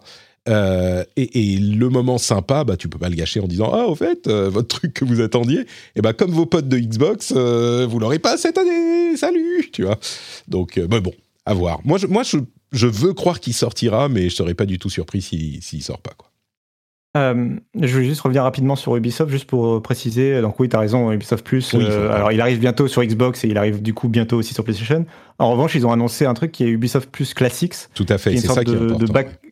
Ouais, qui, est, une sorte de catalogue des, vieux jeux, Ubi- enfin des, jeux un peu plus anciens d'Ubisoft, qui est pas le catalogue complet Ubisoft Plus, euh, et qui est un peu du coup. euh, donc ça sera intégré au, PlayStation Plus Extra, on, va y arriver. Euh, mais ce que je trouvais intéressant, c'est que du coup ça fait un peu, ça, répond un peu à l'intégration de EA Play dans le Game Pass de l'autre côté. Sachant que pendant longtemps, enfin c'est assez ironique parce que pendant longtemps la rumeur voulait que euh, Microsoft était en négociation avec Ubisoft pour justement créer un sous-abonnement Ubisoft euh, qui permettrait à Ubisoft d'intégrer des jeux euh, au Game Pass. Et on sait que là, Assassin's Creed Origins arrive dans le Game Pass. Il y a eu Rainbow Six aussi en début d'année qui a été intégré. Et euh, mais visiblement, Ubisoft est plutôt allé voir PlayStation, euh, ou alors ils, ils intégreront les deux. sont à- allés voir les deux et, et ils ont demandé alors qu'ils payent le plus, quoi. Mais- Euh, probablement. Euh, mais et puis ne serait-ce que pour ne pas donner toutes les armes à Microsoft, euh, parce qu'au bout d'un moment, euh, ce serait quand même Ouais. problématique. Ah, J'imagine Euh, que Sony donc, était prêt à sortir beaucoup d'argent justement pour que le, le Ubisoft plus classique ne soit pas intégré pour avoir l'exclusivité de cet abonnement sur PlayStation, parce que sinon, effectivement, le Game Pass aurait eu bah, tous les jeux Game Pass, les jeux EA, c'est EA Access, je me souviens plus du nom, EA Play. EA Play, d'accord. Euh, et les jeux Ubisoft, ça aurait été encore plus un, mastodonte inarrêtable. Euh, il faut mentionner que pour, pour les jeux qui n'ont pas suivi, parce que c'est un petit peu nébuleux, c'est un petit peu compliqué, euh, c'est tous ces niveaux de formules d'abonnement, EA Play a une version EA Play normale où il y a un back catalogue, donc des jeux qui ont, on va dire, un peu plus d'un ou deux ans. Et puis il y a une version EA Play Premium, je crois, premier, qui est uniquement disponible sur PC, qui... Me trompe pas, hein, tu me dis si je me trompe. Oui, c'est ça. Non, non, non, non, c'est ça. uniquement sur PC qui inclut tous les jeux Ubisoft, y compris les jeux qui Les jeux viennent EA. d'arriver en Tous les jeux. EA. Voilà. Tous les jeux EA, évidemment. Et donc, Ubisoft Plus, c'est exactement la même chose. C'est un peu cher. hein. C'est 15 euros, euh, 15 dollars, 15 euros à peu près par mois pour Ubisoft. C'est dans la même euh, zone pour EA pour la version premium, donc qui inclut tous les jeux en Day One. Mais Ubisoft n'avait pas cette formule back catalogue moins chère euh, qui était disponible. Eh bien, désormais, elle, est créée. Euh, alors, on n'a pas tous les détails, mais on peut imaginer qu'on pourra s'y abonner aussi euh, sur toutes les consoles, du coup, et que en plus de ça, les jeux, l'abonnement en fait est déjà inclus au PlayStation Plus Extra et inclut un bon back catalogue de Ubisoft. Donc, en gros, pour schématiser, aujourd'hui, le Game Pass, il a tous les jeux Game Pass plus tous les jeux EA Play, donc back catalogue, et le PlayStation Plus Extra, il a tous les jeux PlayStation Plus Extra, plus les jeux Ubisoft euh, classiques, Ubisoft Plus classique, donc le back catalogue d'Ubisoft. C'est pas négligeable, hein, il y a quand même euh, beaucoup de jeux Ubisoft qui sont sympas et même certains euh, que certains ont ratés. On, a lu dans les articles Immortals Phoenix Rising que moi j'ai eu sur Switch et qui est vraiment sympa et que je j'hésitais à prendre sur PlayStation parce que justement il, il est bon un petit peu plus beau hein, quand même. Et en plus de ça ils ont avec euh, Ubisoft Plus la possibilité de faire du cross save sur toutes les plateformes. Donc tu lis ton compte Ubisoft et euh, les jeux si tu les as sur telle ou telle plateforme eh ben tu peux euh, continuer ta sauvegarde pour la plupart des jeux de, de l'éditeur. Donc donc voilà c'est un moment important pour le euh, Game Pass évidemment, euh, pardon, pour le, le- le PlayStation Plus évidemment, mais aussi pour Ubisoft parce que c'est un nouveau niveau d'abonnement pour Ubisoft. Encore une fois, on n'a pas eu les détails euh, sur le, la manière dont ça fonctionnera si on veut s'abonner au Ubisoft Plus classique aujourd'hui. Ouais. Bon, je crois que c'est tout. J'essaye de voir. Oui, ils ont vraiment pas. J'ai mes pages euh, en, en finnois qui s'affichent partout. Je comprends rien quand j'essaye de voir sur le site. Non, non, ils ont, d'Ubisoft. pas, ils ont rien annoncé pour l'instant. euh, C'est Ubisoft, ça, ils hein. ont vraiment que, ils ont juste participé à la communication de Sony, mais ils ont rien annoncé de façon autonome pour eux, pour leur service, etc. J'imagine que ça sera pour leur conférence à l'E3. euh, même s'ils ont tellement peu de choses à montrer, peut-être qu'ils n'auront pas de conférence en propre hein, cette année. Euh, et puis, puisqu'on parle de Sony, euh, on va parler de Fortnite une seconde pour dire que les V-Bucks achetés sur PlayStation, maintenant, ils seront inclus au portefeuille général de Fortnite. Euh, ce qui n'était pas le cas jusqu'à maintenant. Et ça m'intrigue, je me demande s'il n'y a pas eu un deal à faire avec Sony, parce qu'ils étaient très protecteurs de leur, euh, de leur plateforme et des trucs achetés sur leur plateforme, même si pour eux ça change rien, hein. c'est de l'argent qui a été payé à Sony et après c'est terminé. C'est pas encore le cas sur Switch par contre. Puis puisqu'on parle de Fortnite, on parle d'Epic, et puisqu'on parle d'Epic, on va parler de Fall Guys, qui va devenir free-to-play le 21 juin, qui est évidemment, euh, enfin qui va en plus être disponible sur toutes les plateformes. Fall Guys, bon, c'est un jeu qui a été racheté par euh, Epic et un petit peu comme euh, comme euh, merde Rocket League qui a aussi été racheté par Epic et ben il passe en free to play c'est la formule d'Epic et être présent partout donc bah, Fall Guys qui a un petit peu on n'entend plus trop parler depuis l'été dernier ça pourrait lui redonner une, une seconde vie en plus d'être dispo sur toutes les plateformes oui, ça, c'est qu'il sort en plus. il était encore une, c'était encore une exclusivité PlayStation jusqu'à présent, donc il sort sur Switch et Xbox au passage. Et, euh, et puis il sort de. Par contre, il la nouvelle version free-to-play ne sort que sur l'Epic Game Store. Du coup, ils en profitent pour, euh, pour récupérer un peu l'exclusivité du truc. Tu veux dire que le free to il sera pas free to play sur sur sur PlayStation et Xbox et les autres plateformes? Si, pardon. Euh, ah non, je veux dire qu'il sera surtout plus disponible sur Steam. Ah oui, d'accord. Oui, oui, sur PC, il sera. Oui, il, sort de. J'imagine qu'il reste disponible pour les gens qui l'ont déjà payé. Oui, bien sûr. Mais ouais, c'est ça. Est-ce que la version payante reste sur Steam du coup? Non, non, non. Euh, il, est vraiment, il, sort du magasin euh, et pour les nouveaux, du coup, les nouveaux clients, euh, c'est soit passe par Epic sur PC, soit sur une console, quoi. Très bien. on va parler des jeux auxquels on a joué ces derniers temps. J'avais demandé il y a une ou deux semaines aux auditeurs de laisser des commentaires sur iTunes et vous avez été hyper nombreux à laisser des commentaires sur iTunes et je voudrais vraiment vous en remercier, ça fait chaud au cœur. Euh, il y a eu plein de gens qui sont allés dire qu'ils apprécient l'émission et euh, qui ont laissé des commentaires, euh, j'espère, sincères mais assez, assez positifs. Donc un grand, grand merci à vous tous et à vous toutes. Ça fait, vous le savez, hein, c'est assez important pour la vie des créateurs de contenu d'être euh, pas trop mal référencé. J'avais eu quelques petits, euh, comment dire, quelques critiques que je trouvais pas très objectives ou justes, mais donc ça fait parce que les gens qui sont pas contents parlent très fort et souvent les gens qui sont contents disent rien. Donc merci à vous tous et à vous toutes d'avoir euh, été d'avoir pris ces quelques minutes pour le faire. et puis merci à tous ceux qui soutiennent l'émission sur Patreon. Hein. vous le savez, c'est le moyen de de soutenir l'émission, c'est le moyen de faire exister l'émission parce que encore plus que les autres, cette émission est comment dire, elle est moins euh, euh, euh, intéressante financièrement à faire que ce que je fais par ailleurs. Et donc le fait que vous choisissiez de la soutenir, c'est vraiment hyper important pour moi et ça valide mon travail et le temps qu'on passe, moi et tous les gens qui travaillent dessus. Et, c'est quelque chose qui est évidemment un élément non négligeable. Je le fais par, par plaisir, c'est sûr. Mais le fait que vous validiez ça avec vos, vos sous que vous gagnez à la sueur de votre front, ça, ça ça, fait beaucoup. Euh, et je voulais donc vous remercier de ça, évidemment, si vous êtes patriote. Vous avez des bonus euh, assez sympas, j'espère. C'est le, comment dire, euh, le, Patrick Station extra et vous avez des trucs comme bah, l'absence de pub, l'absence de cette petite euh, de cette petite promo au milieu, euh, des timecodes pour passer les sujets qui vous intéressent pas trop, euh, des contenus bonus, enfin tout plein de trucs super cool, et en plus la fierté de soutenir un créateur que vous appréciez. Donc un grand merci à vous tous et à vous toutes. Quand vous rentrez chez vous, cling, Patrick, les clés dans le bol. Ah, je vais sur patreon.com/slash rdvjeux. Le lien est dans les notes de l'émission. Merci à vous tous et à vous toutes. Patreon.com/slash rdvjeux.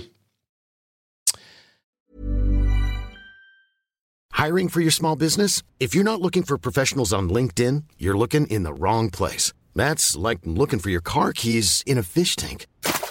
LinkedIn helps you hire professionals you can't find anywhere else, even those who aren't actively searching for a new job but might be open to the perfect role. In a given month, over 70% of LinkedIn users don't even visit other leading job sites. So start looking in the right place. With LinkedIn, you can hire professionals like a professional. Post your free job on linkedin.com slash people today.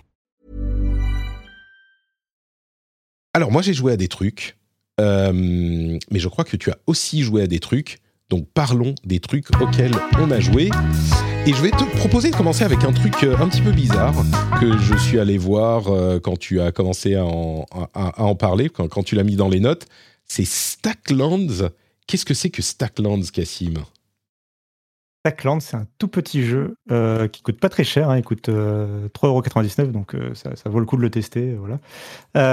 C'est un jeu, alors tu sais, c'est un jeu indé, donc il, a un des trucs un, un, indispensable d'un jeu indé en 2022, c'est-à-dire une mécanique de jeu de cartes.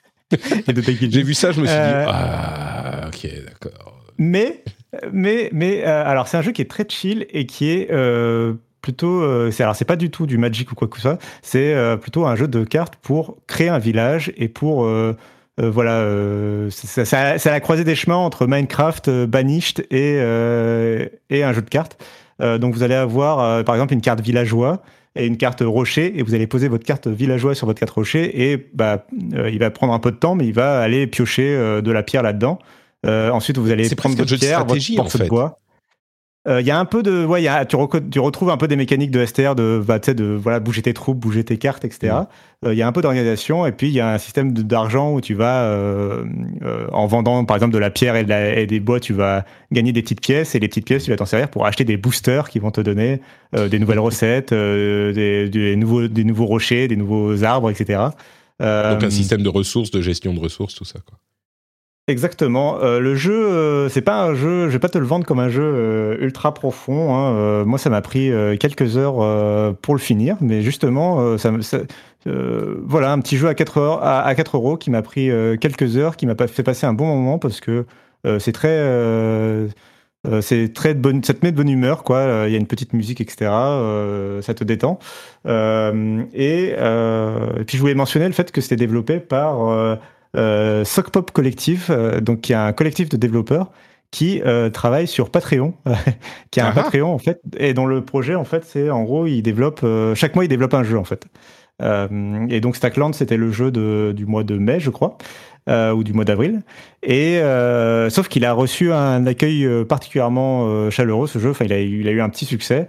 Et donc, sur ce jeu précisément, ils vont essayer de continuer un petit peu le développement. Ils vont rajouter des cartes, rajouter des, des mécaniques de jeu pour, euh, pour l'étoffer un petit peu. Euh, bon, ça, ça, ça deviendra peut-être pas le prochain Minecraft, mais, euh, mais voilà, l'idée, l'idée est de continuer un peu à travailler dessus. mais je trouvais ça même marrant comme principe d'avoir des développeurs qui se, se, disent on va faire un, un petit jeu chaque mois. Euh, et de, de, de, en plus de se faire financer leur développement euh, sur Patreon, je me suis dit que, que l'idée t'intéresserait. Euh, Mais du coup, ils développent, euh... les jeux, ils développent les, leurs jeux sur Patreon. Ils en font un par mois. J'imagine que les gens qui les soutiennent sur Patreon ont euh, du coup les jeux, euh, enfin gratuitement par leur soutien ou ça dépend du niveau peut-être. Mais euh, mais donc ils font ça et ensuite ils le vendent en plus sur Steam ou ce que c'est. pour, enfin, il est disponible de cette manière aussi quoi. C'est voilà, c'est ça. Mmh. C'est exactement ça. Et tu peux même, si tu es un super patriote, tu peux même euh, avoir accès au code source, je crois, du jeu, etc. Donc, euh, donc ils vont assez loin. Euh, mais tu peux tout à fait. Moi, je, je me suis contenté de l'acheter sur Steam. Donc, ils ont plein de jeux. Hein, de, eux, ils ont développé plein de jeux. Mais, mais moi, je vous recommande donc Stacklands. Franchement, ça, ça, ça vaut clairement le coup, surtout à un si petit prix. Ouais. et moi, j'ai passé vraiment un très bon moment. C'est, on nous demande dans la chatroom, il y a une fin du coup au jeu. C'est une, c'est une histoire. Alors, non?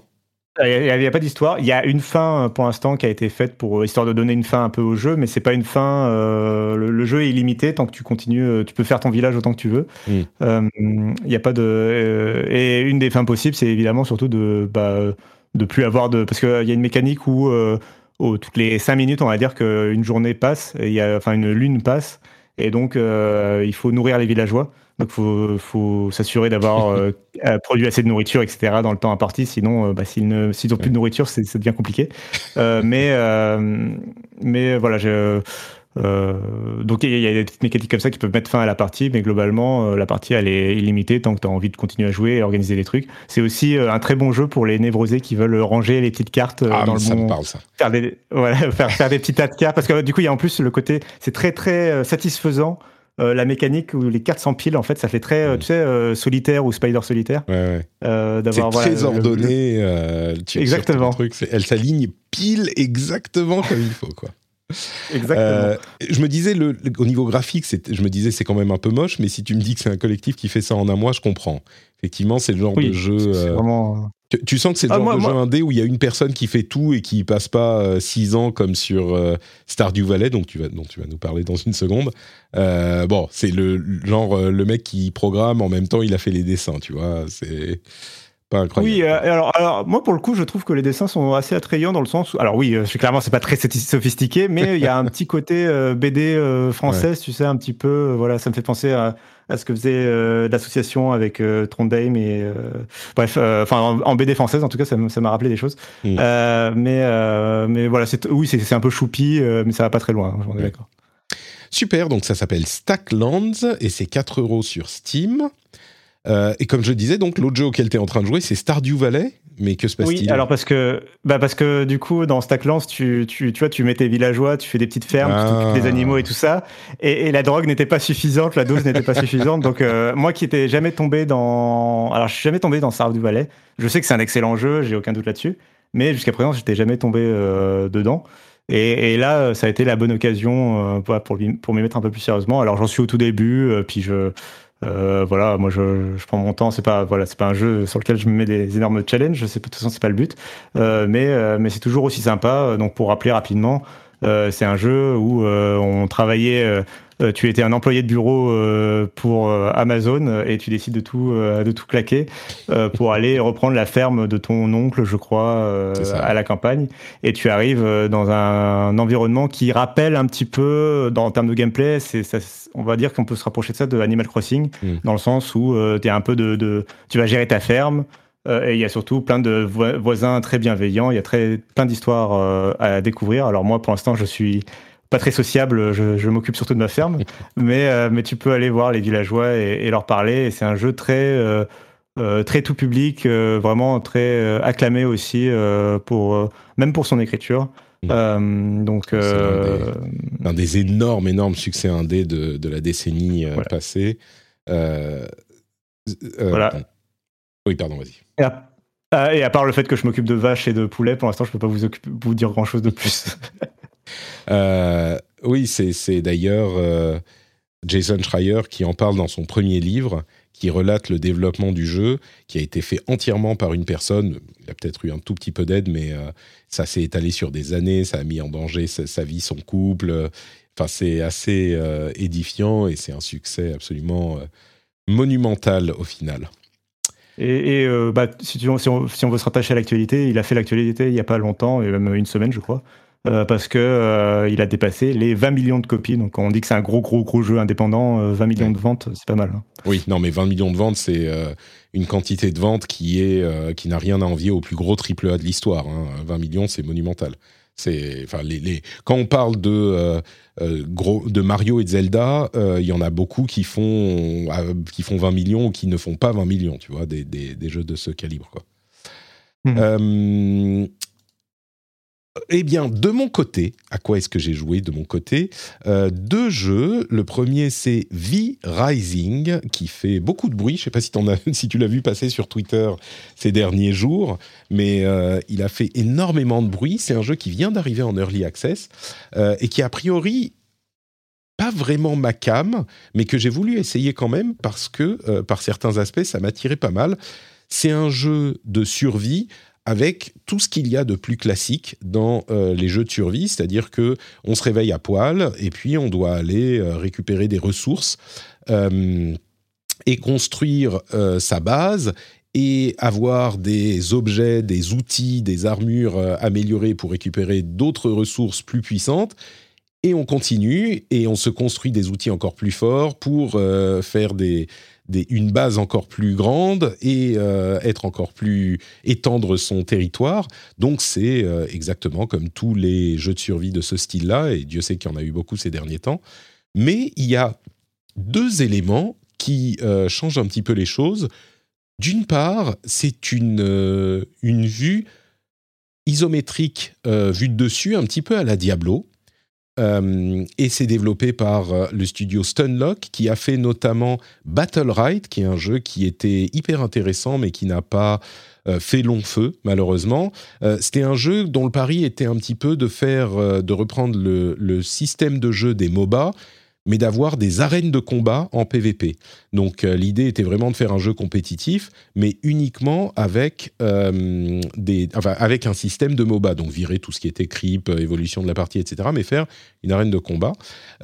J'y avais joué, je l'avais trouvé vraiment sympa.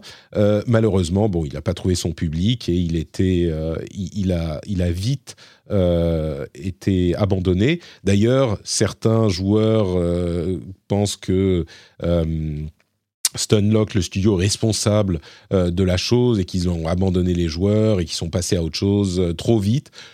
je vous avoue que j'ai pas suivi d'assez près pour commenter là-dessus, euh, mais le studio est un petit peu controversé par une partie de sa communauté. Bon, quand on sait à quel point les, joueurs sont vocaux parfois sur certains trucs, moi j'attends de voir. je, je les juge pas pour ça, mais L'autre aspect qui est intéressant dans le jeu, donc oui, ce premier, c'est vraiment le système de combat qui, vu euh, dans les trailers, fait penser presque un peu à Diablo. Euh, c'est pas tout à fait le cas en pratique parce qu'on bouge avec euh, WASD. Ce sera peut-être, euh, enfin, c'est le cas dans Diablo Immortal qui arrive bientôt aussi, donc ça sera peut-être effectivement comme Diablo. donc on bouge avec WASD et puis on a des différentes armes qu'on peut utiliser. On a des sorts, des capacités spéciales, une sorte de téléportation qui va avoir différents effets, un projectile magique, des combos avec les armes. Enfin, c'est vraiment un combat assez dynamique et vu le l'histoire historique du studio avec Battle euh, c'était un truc qui m'attirait plutôt. Et d'autre part, l'autre twist sur le genre, c'est qu'on joue des vampires. Alors vous allez me dire, euh, c'est bon, les vampires, on en a vu partout tout le temps. Euh, Cassim va me, va me dire que je le, on, on, le saoule avec les vampires. Euh, euh chaque... nous saoule avec les vampires, Patrick. Voilà, merci Cassim. et c'est vrai qu'il y a beaucoup de jeux en ce moment avec les vampires, c'est un peu à la mode. Mais là, pour le coup, ça donne une ambiance qui est cool, mais surtout des mécaniques qui sont sympas. C'est-à-dire qu'on va avoir en plus des combos avec les armes, des attaques magiques, etc on va avoir toute une mécanique liée à euh, la nature vampirique euh, du personnage. On va par exemple pouvoir sucer le sang de nos proies et euh, ça va nous permettre d'augmenter notre vie et d'avoir notre ressource de sang qui va nous servir à différentes choses, mais aussi en fonction du sang qu'on a euh, avalé, bah, ça va nous donner différents bonus. Le sang de bête va vous permettre d'avoir des bonus de tel type, le sang d'humain va vous donner des bonus d'autres types, etc. Et on peut remplir notre jauge de euh, sang pour euh, avoir presque une... Alors c'est pas non plus un build complètement différent, mais des caractéristiques différentes pour notre personnage. Et si on boit du sang d'un autre type, bah, on va switcher. Donc c'est presque un moyen de s'investir dans un type de, de gameplay euh, la mécanique des vampires et du sang. L'autre truc, c'est que bah, quand il y a un cycle jour-nuit évidemment dans le jeu, quand c'est la nuit, tout va bien, on est sous la lune, euh, il n'y a pas de problème. Quand c'est la journée, quand il y a le soleil qui brille, eh ben, en tant que vampire, on n'est pas hyper heureux et on peut se déplacer dans l'ombre euh, des, murs, des arbres, etc. Mais par contre, dès que le soleil, on est sous le soleil, eh ben on commence très vite à euh, recevoir des dégâts et assez vite à mourir. Et du coup, ça amène là aussi un dynamisme euh, dans le jeu. C'est à peu près, je sais pas, peut-être 10 minutes euh, ou 20 minutes par cycle. Mais du coup, ça amène un dynamisme. Et dans un jeu de survie, on va aller explorer, chercher des ressources. On peut se retrouver, et, sur chaque serveur, on peut pas accélérer le temps. Hein, c'est un jeu en multi. Donc le serveur détermine l'heure qu'il est. Et bah, quand on est... Donc on peut pas se dire, bah, je vais jouer que la nuit, quoi. Il faut forcément jouer un petit peu le jour. Euh, et quand on est euh, à poil euh, dans, en extérieur et qu'il commence à faire jour tout à coup parce qu'on est parti un peu trop loin pour aller chercher des ressources, bah, c'est pas qu'on est immédiatement mort, mais il faut jouer avec les ombres, se déplacer euh, avec attention. Ça met une tension, une, euh, pression euh, qu'il n'y a pas dans ce genre de jeu d'habitude. Enfin, pas de ce type-là. Donc c'est vraiment sympa au niveau des mécaniques. Ensuite, mon expérience de jeu, bah, le jeu est très sympa, il tourne bien. Il est en early access, hein, je crois que je l'ai mentionné, mais il est en early access depuis hier. Il coûte une vingtaine d'euros et il est vraiment bien foutu pour un jeu en early access. Il y a pas mal de contenu, peut-être une cinquantaine d'heures, et le début est assez, assez euh, bien peaufiné. Euh, les combats sont intéressants, etc. moi, j'ai eu une expérience qui, je crois, était pas euh, était un petit peu malheureuse parce que le premier serveur sur lequel je suis allé, moi, j'aime pas vraiment le PVP, donc je me suis dit, je vais faire du PVE. Et par erreur, je vous raconte pas pourquoi, mais je me suis retrouvé sur un serveur PVP et je m'en suis rendu compte qu'à la fin de ma session de jeu, au bout d'une heure et demie, j'avais commencé à construire ma base et tout. Et dans les euh, trucs sur PVP, bah, tu peux détruire les bases des, autres joueurs. et si tu fais pas partie d'un clan, t'es pas en bonne position. Et donc, je me suis déconnecté. Je me suis dit, bon, bah, c'est pas grave. Je reviendrai après, je continuerai. PVP, ça risque d'être un peu difficile. Bah, ça a pas manqué. Je me suis, même si je me suis endormi dans mon cercueil, quand je me suis reconnecté le lendemain, toute la base que j'avais construite était euh, dévastée. Moi, j'étais mort. Enfin, je me suis dit, OK, bon, je vais continuer sur le PVP. J'ai relancé une partie en PVE. Et euh, ça s'est beaucoup moins bien passé que sur la partie en PVP où vraiment j'ai pu avancer facilement, j'avais euh, assez de ressources pour faire mes trucs et me rentrer dans le, dans le rythme, dans le groove du euh, alors tu prends des os pour faire tes premiers trucs et puis tu prends du bois et puis de la pierre et puis du, du cuivre et puis enfin il y avait tout ça qui s'enchaînait bien. Et dans ma partie sur le serveur PVE, il y avait certaines ressources que j'arrivais pas à trouver. Et donc, je me suis retrouvé à euh, me balader sur la carte un petit peu sans but. Enfin, si, avec le but de trouver des humanoïdes pour leur prendre leurs os. Et j'ai pas réussi. Alors, je, je, je, je, me baladais pendant 5-10 euh, minutes. C'était un petit peu relou. Mais je crois que mon expérience n'est pas forcément représentative de ce qui se passe dans le jeu quand on a un petit peu plus de temps à y consacrer. Et vraiment, il a l'air d'y avoir... Euh, quand on voit dans les trailers, il y a des villages qu'on peut aller attaquer, il y a cette ambiance de vampire qui est euh, créature maléfique et qui va aller euh, aspirer l'âme des euh, pauvres villageois qu'on est parti combattre. Euh, il y a l'idée que les vampires étaient les maîtres du monde pendant longtemps et que les hommes les ont euh, bannis et donc on doit reconquérir le monde. Euh, il y a des boss qui sont hyper bien designés avec des combats intéressants qui demandent beaucoup de skill. Enfin, bref, c'est un jeu qui fait du buzz et je comprends pourquoi. Il est vraiment fun. Moi, j'ai envie de continuer. Le truc qui risque de m'arrêter, c'est que euh, c'est le genre, c'est un genre de jeu qui demande un, gros investissement au niveau temps quand même. Et comme je le disais tout à l'heure, bah, j'ai des petits soucis de disponibilité c'est, en ce moment euh, depuis quelques années. Mais c'est un jeu que je peux tout à fait imaginer euh, dévorer mon sang et mon âme si j'avais un petit peu plus de temps que ça. Donc ça s'appelle V Rising et c'est disponible sur Steam en early access. Ouais, bah ça a l'air, euh, ça a l'air intéressant. Après, moi, c'est toujours, euh, je suis toujours un peu réfractaire aux early access pour le coup, euh, parce que bah, je, je, préfère, attendre que le jeu arrive un peu avec toutes les fonctions attendues, même si je suis tombé, par exemple, dans Vampire Survivor malgré son early access. donc, bon, je suis toujours un peu sur cette position-là. Après, tu disais qu'on en avait marre des vampires. Je trouve que c'est enfin c'est malgré tout un peu rare les jeux dans lesquels on incarne les vampires. C'est souvent mmh. on, les affronte plus souvent qu'on ne les incarne. Euh, les pauvres, euh, ils sont pas compris, ils sont mal compris par les gens. Compris, euh, sous prétexte qu'ils tuent des innocents tout de suite. franchement, moi je trouve que il faut respecter les les les, les, opinions de tout le monde, tu vois, et les vampires. Les, chauves-souris, les chauves-souris, c'est obéissante. Exactement. Euh, bref, euh, non, non, mais du coup, en tout cas, le jeu, effectivement, a l'air intéressant et a l'air euh, bien parti pour prendre chez les streamers aussi. C'est encore, bah, comme souvent avec les jeux de survie. donc, on verra. Après, j'ai encore un souvenir, je sais plus quel était le jeu de survie de l'année dernière qui avait marché pendant un temps. mais j'attends, voilà, j'attends de voir si d'ici à la sortie, ça, ça s'effondre pas un peu. Mais, mais le projet est intéressant, en tout cas, je trouve cool. L'idée est cool. Ce que je dirais, c'est que c'est un early access qui est quand même, euh, au niveau du contenu, il y a déjà, d'après les rapports, 40-50 heures minimum, peut-être même plus, et très bien fini. Moi, en jouant, il y a quelques petits trucs, genre peut-être qui devront changer le rythme de respawn de, de certaines créatures pour que tu, tu puisses avoir les ressources dont tu as besoin. Mais tu vois, c'est ce niveau de truc. Euh, le jeu est très très bien fini à ce stade. Mmh. Euh, et les retours que j'en ai, c'est qu'il est vraiment. C'est pas un early access où euh, tu, vas, tu vas souffrir dès les premières minutes du jeu. Ouais, ouais. par contre, je, je, dis ça surtout pour les auditeurs qui voudraient peut-être se laisser tenter. par contre, je peux tout à fait imaginer que c'est un jeu qui fait beaucoup de bruit, c'est la saveur du moment sur Twitter. Euh, et puis après ça, au bout d'un ou deux mois, bon, c'est 20 euros, hein, donc tu peux t'amuser quand même pendant quelques heures et en avoir pour ton argent, enfin quelques, quelques semaines. Et, euh, mais après ça, je suis tout à fait, je peux tout à fait imaginer qu'il euh, retombe un petit peu dans l'oubli. non pas parce que plus personne n'y joue, mais parce que la communauté dédiée au jeu continue à y jouer, mais pour le grand public, il fait un petit peu moins de bruit, quoi.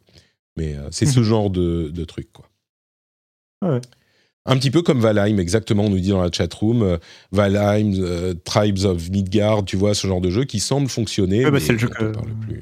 C'était le jeu de, que- dont, je, dont je cherchais le nom, euh, Ah oui. qui a marché l'année dernière. Oui. C'est ça, ouais.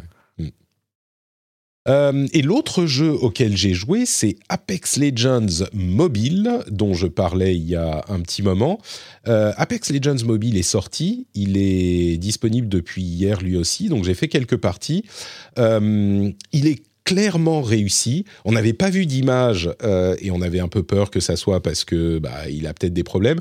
Alors, je vous ai beaucoup parlé de Wild Rift et de l'intérêt des jeux mobiles euh, peut-être un petit peu renouvelé euh, pour les joueurs hardcore. Euh, je le trouve très réussi. Graphiquement, bon, c'est pas la version PC hein, évidemment, mais c'est complètement correct, voire pas mal du tout. Il fait chauffer le téléphone, il bouffe un peu la batterie, ça c'est inévitable. Ce que je dirais par rapport à Wild Rift, je trouve que Wild Rift était extrêmement conscient du fait que c'était un jeu mobile et il a euh, vraiment adapté. C'est un jeu qui est qui est League of Legends en simplifié. Euh, Apex Legends mobile, c'est Apex Legends sur mobile. C'est un jeu qui fait très très peu de compromis par rapport à la version PC et console. Euh, et du coup, la complexité est de mise. La complexité pour l'interface. Euh, c'est un peu plein de boutons sur l'interface et il faut vraiment un moment pour l'apprivoiser. Peut-être que c'est euh, un- une fonction du fait que c'est un FPS également. On peut jouer en TPS, on peut jouer en mode entre guillemets facile euh, en ciblant. En fait, on tire automatiquement quand on cible bien la personne. C'est un mode qui existe dans différents FPS sur mobile et franchement, c'est pas trop hein, parce que le fait de viser sur mobile, c'est hyper difficile euh, et surtout la, sensibilité du truc est euh, pas évidente à maîtriser. Et du coup même avec le tir automatique quand tu vises ça remplace pas le fait de tirer soi-même euh, en manuel parce que c'est pas aussi rapide. Il faut vraiment avoir visé pendant une demi seconde la personne pour que ça tire et puis on suit un petit peu moins bien mais, mais donc c'est pas que les gens qui vont euh, utiliser le tir automatique vont forcément avoir un avantage par rapport aux gens qui n'utilisent pas parce que c'est moins efficace. Mais euh, c'est quand même un moyen de se mettre euh, le pied à l'étrier, on va dire, pour commencer à jouer. Et puis au-delà de ça, donc le jeu est complètement comparable à la version euh, PC console. Il y a plus de modes de jeu, il y a moins de légendes, il y a une légende exclusive d'ailleurs, Fade, qui n'est pas disponible encore sur euh, la version la version PC. J'imagine qu'ils l'ont fait justement pour donner un, intérêt aux joueurs PC de tester la version mobile. Mais, euh, donc, il y a énormément de- Enfin, il y a plus de modes de jeu même. Il y a des modes PVP. euh, il y a un mode Quick Battle auquel on peut, qui est un mode Battle Royale plus rapide que je voudrais tester, mais il faut être niveau 5 pour ça et j'y suis pas encore. Il faut encore une partie euh, pour ça. Euh, mais donc, oui, c'est un, c'est un bon portage qui est peut-être un peu complexe quand même, qui fera plaisir. Je pense que les gens qui jouent au FPS sur mobile, ils seront pas trop dépaysés. Pour moi, c'était un peu, j'espérais un Apex Legends plus facile à prendre en main. C'est pas tout à fait le cas. On a toute la complexité du jeu qui est vraiment, euh, qui est vraiment là. Il y a un autre truc auquel je pensais euh, que je voulais dire et que j'oublie. Euh, bah, je peux, en tout cas, je peux dire que moi, les jeux compétitifs, euh, déjà que en général, c'est pas forcément toujours mon truc. Sur mobile, c'est encore moins le cas. Je Mm. peux dire, par contre, que j'ai, tu m'as fait penser au fait que ce week-end, j'étais en déplacement, enfin, j'étais euh, en vacances, quoi. Et euh, du coup, j'en ai profité dans le train pour jouer à Mini Motorways euh, sur Ah oui. iOS, dans Apple Arcade, qui est beaucoup plus détente hein, que Apex, Apex Legends mobile. Euh, mais, euh, mais très beau jeu. Apple Arcade, du coup, bah, pour ce cas de figure, je trouve que c'est bien pour un voyage, justement. Tu, tu pars en voyage quelques jours, bah, tu peux prendre un mois d'abonnement euh, et, Ouais. télécharger quelques jeux sympas pour, pour, pour le train. Euh, donc ça, ça peut être un usage. Euh, Est-ce que tu voulais parler de Ayuden Chronicle euh, Rising, du coup? Ah oui, on peut, on peut, bien sûr. Je l'a- je l'avais oublié celui-là. Euh, Eiyuden Rising, euh, Euh. qui est. Bah, je vais te laisser en parler parce que c'est un peu ton. ton...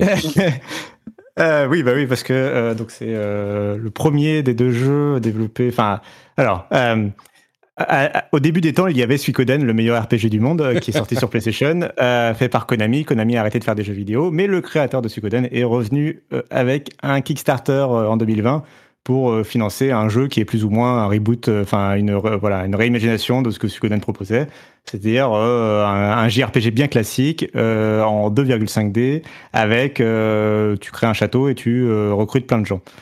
Donc le Kickstarter a été un énorme succès et ils ont promis dans le Kickstarter de créer un deuxième jeu, un spin-off, qui serait une sorte de préquel qui permettrait de faire patienter en attendant que le, le vrai gros jeu il arrive. Euh, et c'est ce spin-off, ce préquel, qui est sorti il y a quelques jours, qui s'appelle Eiyuden Chronicle Rising. Euh, donc c'est pas, pas développé par eux directement, c'est développé par une autre équipe.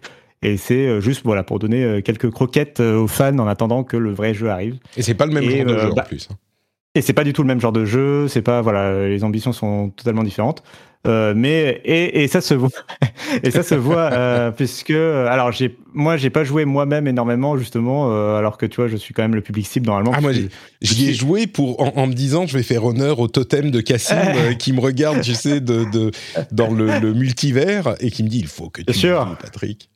Et, et- et j'ai un peu j'ai un peu honte de pas y encore y avoir. Après je compte y jouer quand même, mais euh, voilà pour l'instant j'y ai pas encore joué euh, parce Je suis que peu bah, je sais déçu, hein. que Franchement, c'est Ah, oui. c'est une, une désillusion par rapport à ton, par rapport à ton persona. sur euh, Eiyuden. Bien sûr. Euh, mais euh, bah, j'attends vraiment le, le vrai jeu. Moi, c'est le vrai jeu que j'attends énormément. Mm. Mais, euh, mais je pense que je, je prendrai l'occasion de faire ce petit jeu. Mais d'après tous les retours de la presse, c'est globalement, euh, à part si on est archi fan, ça, ça vaut pas trop trop le coup. Ça va pas très loin en termes de profondeur de gameplay. Euh, c'est un jeu, donc le, le Rising, donc le, le préquel, là.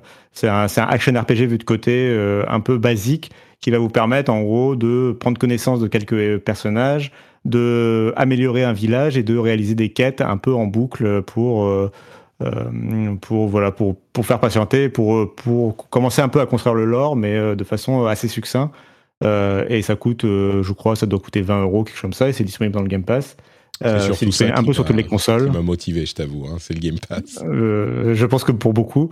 Euh, je, je questionne, comme beaucoup de monde, je pense toujours un peu cette stratégie de, de faire patienter euh, avant l'énorme jeu euh, avec ce truc-là qui va peut-être plus rebuter des gens euh, que leur donner envie de continuer l'aventure avec le vrai jeu.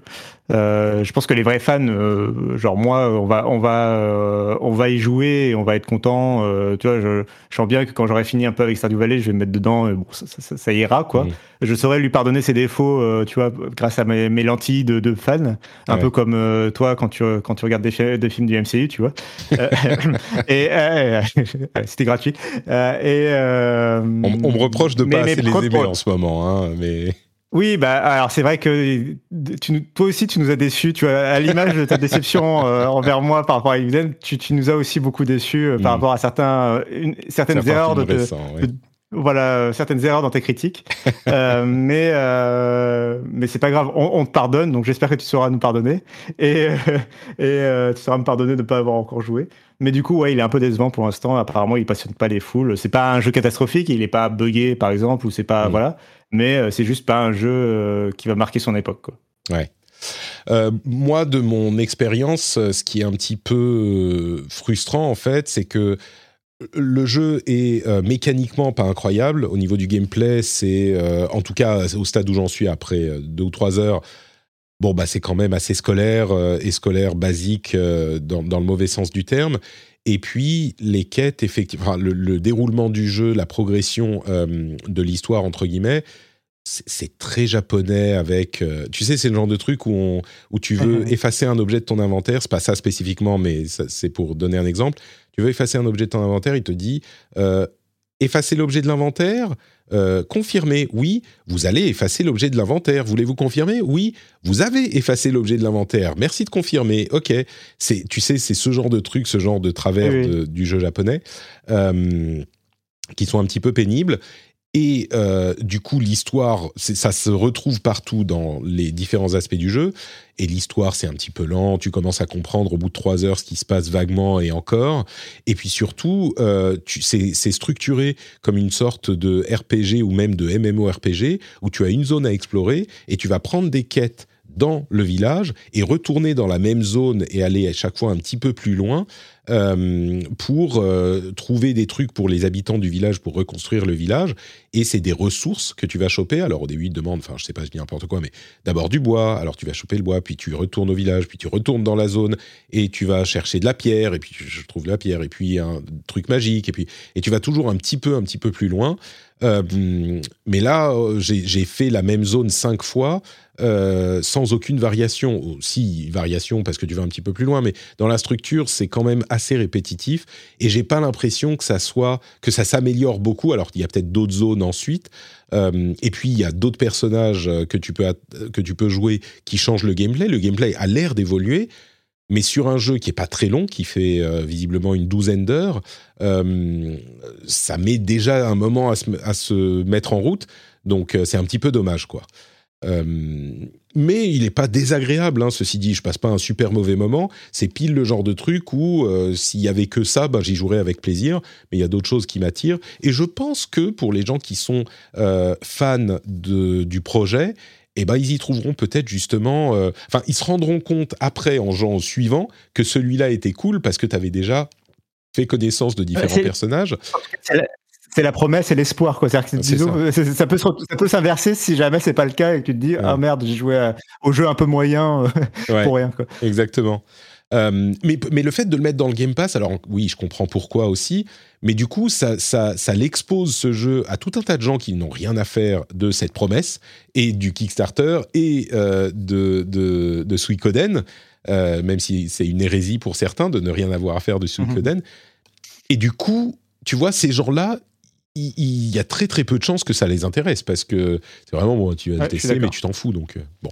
Non, le pire même, ça va du coup les, enfin si euh, dans, quand Unreal Heroes il sort, euh, donc le, qui est le vrai jeu, bah, ça peut, tu peux te dire ah j'avais pas, c'est la suite du truc que j'avais pas aimé, je vais, même pas regarder, tu vois. Tu sais ça, je pense pas. Là, je crois qu'on est dans un cas où il n'y a pas de mauvaise pub, tu sais.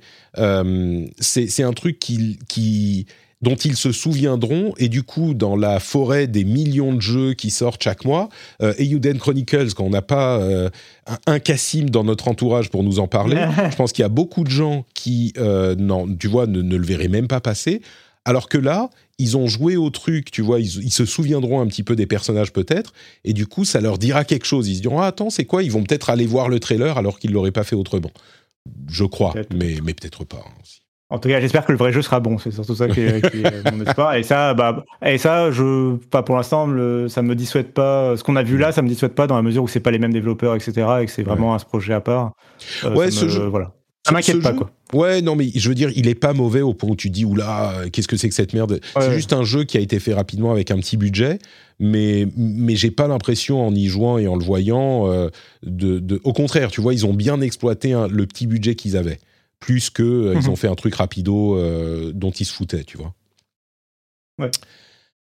Donc voilà pour les jeux du moment. Celui-là, c'était Eiyuden Chronicle, Chronicle Rising, euh, qui est disponible dans le Game Pass. T'as encore le temps pour faire quelques petites news rapides Le reste de l'actu? Oui. Allez, on se lance. Avec. alors, on a encore plein de résultats financiers. Je vous en parlais la semaine dernière. résultats financiers, je vais pas vous saouler avec. Le truc dont il faut se souvenir, c'est que tout le monde fait plein d'argent. Euh, Square Enix fait plein d'argent, Sega Sammy fait plein d'argent, euh, Take-Two fait plein d'argent. Euh, on, se pose d'ailleurs la question de savoir ah. si Take-Two va faire FIFA ou pas. eux, ils disent non, non, non, machin, et FIFA, ils sont là, on va faire le meilleur FIFA. Mais du coup, ça m'a fait penser au fait que, mais au-delà du fait que le FIFA actuel de EA, qui va s'appeler EA Sports FC en 2023, bah celui-là, il va sûrement être très bien, machin. Il y aura un FIFA en 2023. Tu vois, il y a un jeu qui va s'appeler FIFA 2023 et qui sera pas le FIFA de EA, enfin le jeu de foot de EA. Et du coup, tous les gens qui vont euh, ce, 2023 ou 2024, mais tous les gens qui vont aller dans leur euh, Micromania et qui vont dire ah tu je veux le FIFA, tu vois, ils vont est-ce qu'on va leur dire non mais attention c'est plus le même, euh, celui avec FIFA Ultimate Team c'est un autre, est-ce que le développeur va en copier euh, des fonctionnalités, enfin ça, va être un moment vraiment bizarre et intéressant dans, dans la vie des, des jeux de foot et de FIFA qui est le plus gros jeu vidéo au monde ou presque. mais bon, bref. Ouais, ouais vas-y, vas-y. Non, non, mais je voulais te demander, j'ai pas trop suivi. Est-ce que tu peux nous dire euh, comment Square Enix se fait autant d'argent du coup? Mais vas-y, vas-y. Je te, je te laisse le plaisir. non, non, non, euh, c'est juste une blague pour dire que oui, bon, c'est FF14 qui, tient euh, de, ses épaules, de ses petites épaules, tout, le, tout, le, tout Square Enix globalement, parce que bon, il n'y a pas grand chose d'autre qui fait de l'argent actuellement chez Square Enix. Euh, même si euh, ça va venir probablement. Euh, mais non, non, c'est juste pour la blague. mais la discussion sur FIFA est beaucoup plus intéressante. Et moi, je me demande toujours. Ah, donc, on nous précise que c'est à partir de FIFA. Alors.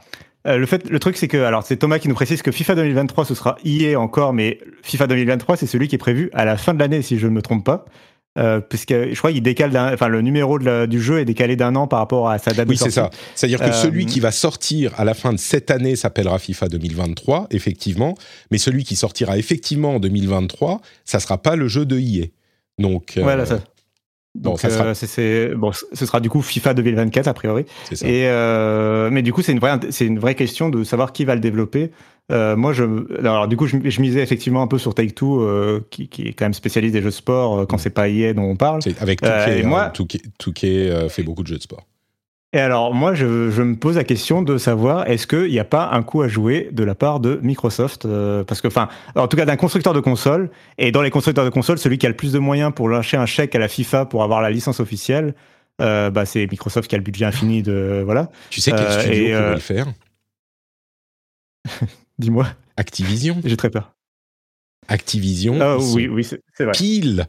alors, du coup, Activision qui ferait Call of Duty et FIFA, ça serait incroyable. Alors, ils doivent attendre que le rachat se conclue, hein, mais euh, Activision qui. Parce que. On, en plaisante, mais c'est effectivement le cas. Euh, les deux gros jeux qui se vendent chaque année et que la plupart des joueurs de jeux vidéo euh, sur lesquels ils se concentrent, c'est Call of Duty et FIFA. C'est-à-dire que la plupart des, jeux, des joueurs de jeux vidéo, c'est pas nous qui jouons à plein de jeux toute l'année. C'est des gens qui vont chaque année acheter soit Call of Duty, soit FIFA, soit les deux, et c'est le seul truc qu'ils font. Et les deux chez Activision, ça serait quand même euh, quelque chose. Bah, c'est sûr que ce en tout cas, ce serait un peu plus logique que euh, si c'était Double Fine Production, par exemple, du prochain FIFA.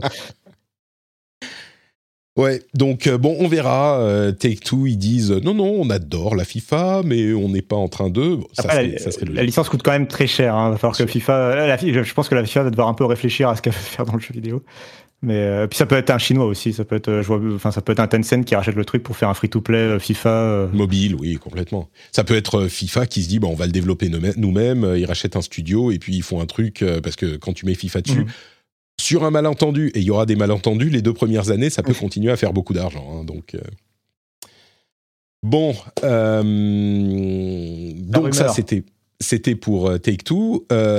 Konami, alors on plaisante toujours, Konami fait plus de jeux vidéo, machin. Et eh ben figure-toi que ils font beaucoup d'argent et ils font beaucoup d'argent sur le jeu vidéo.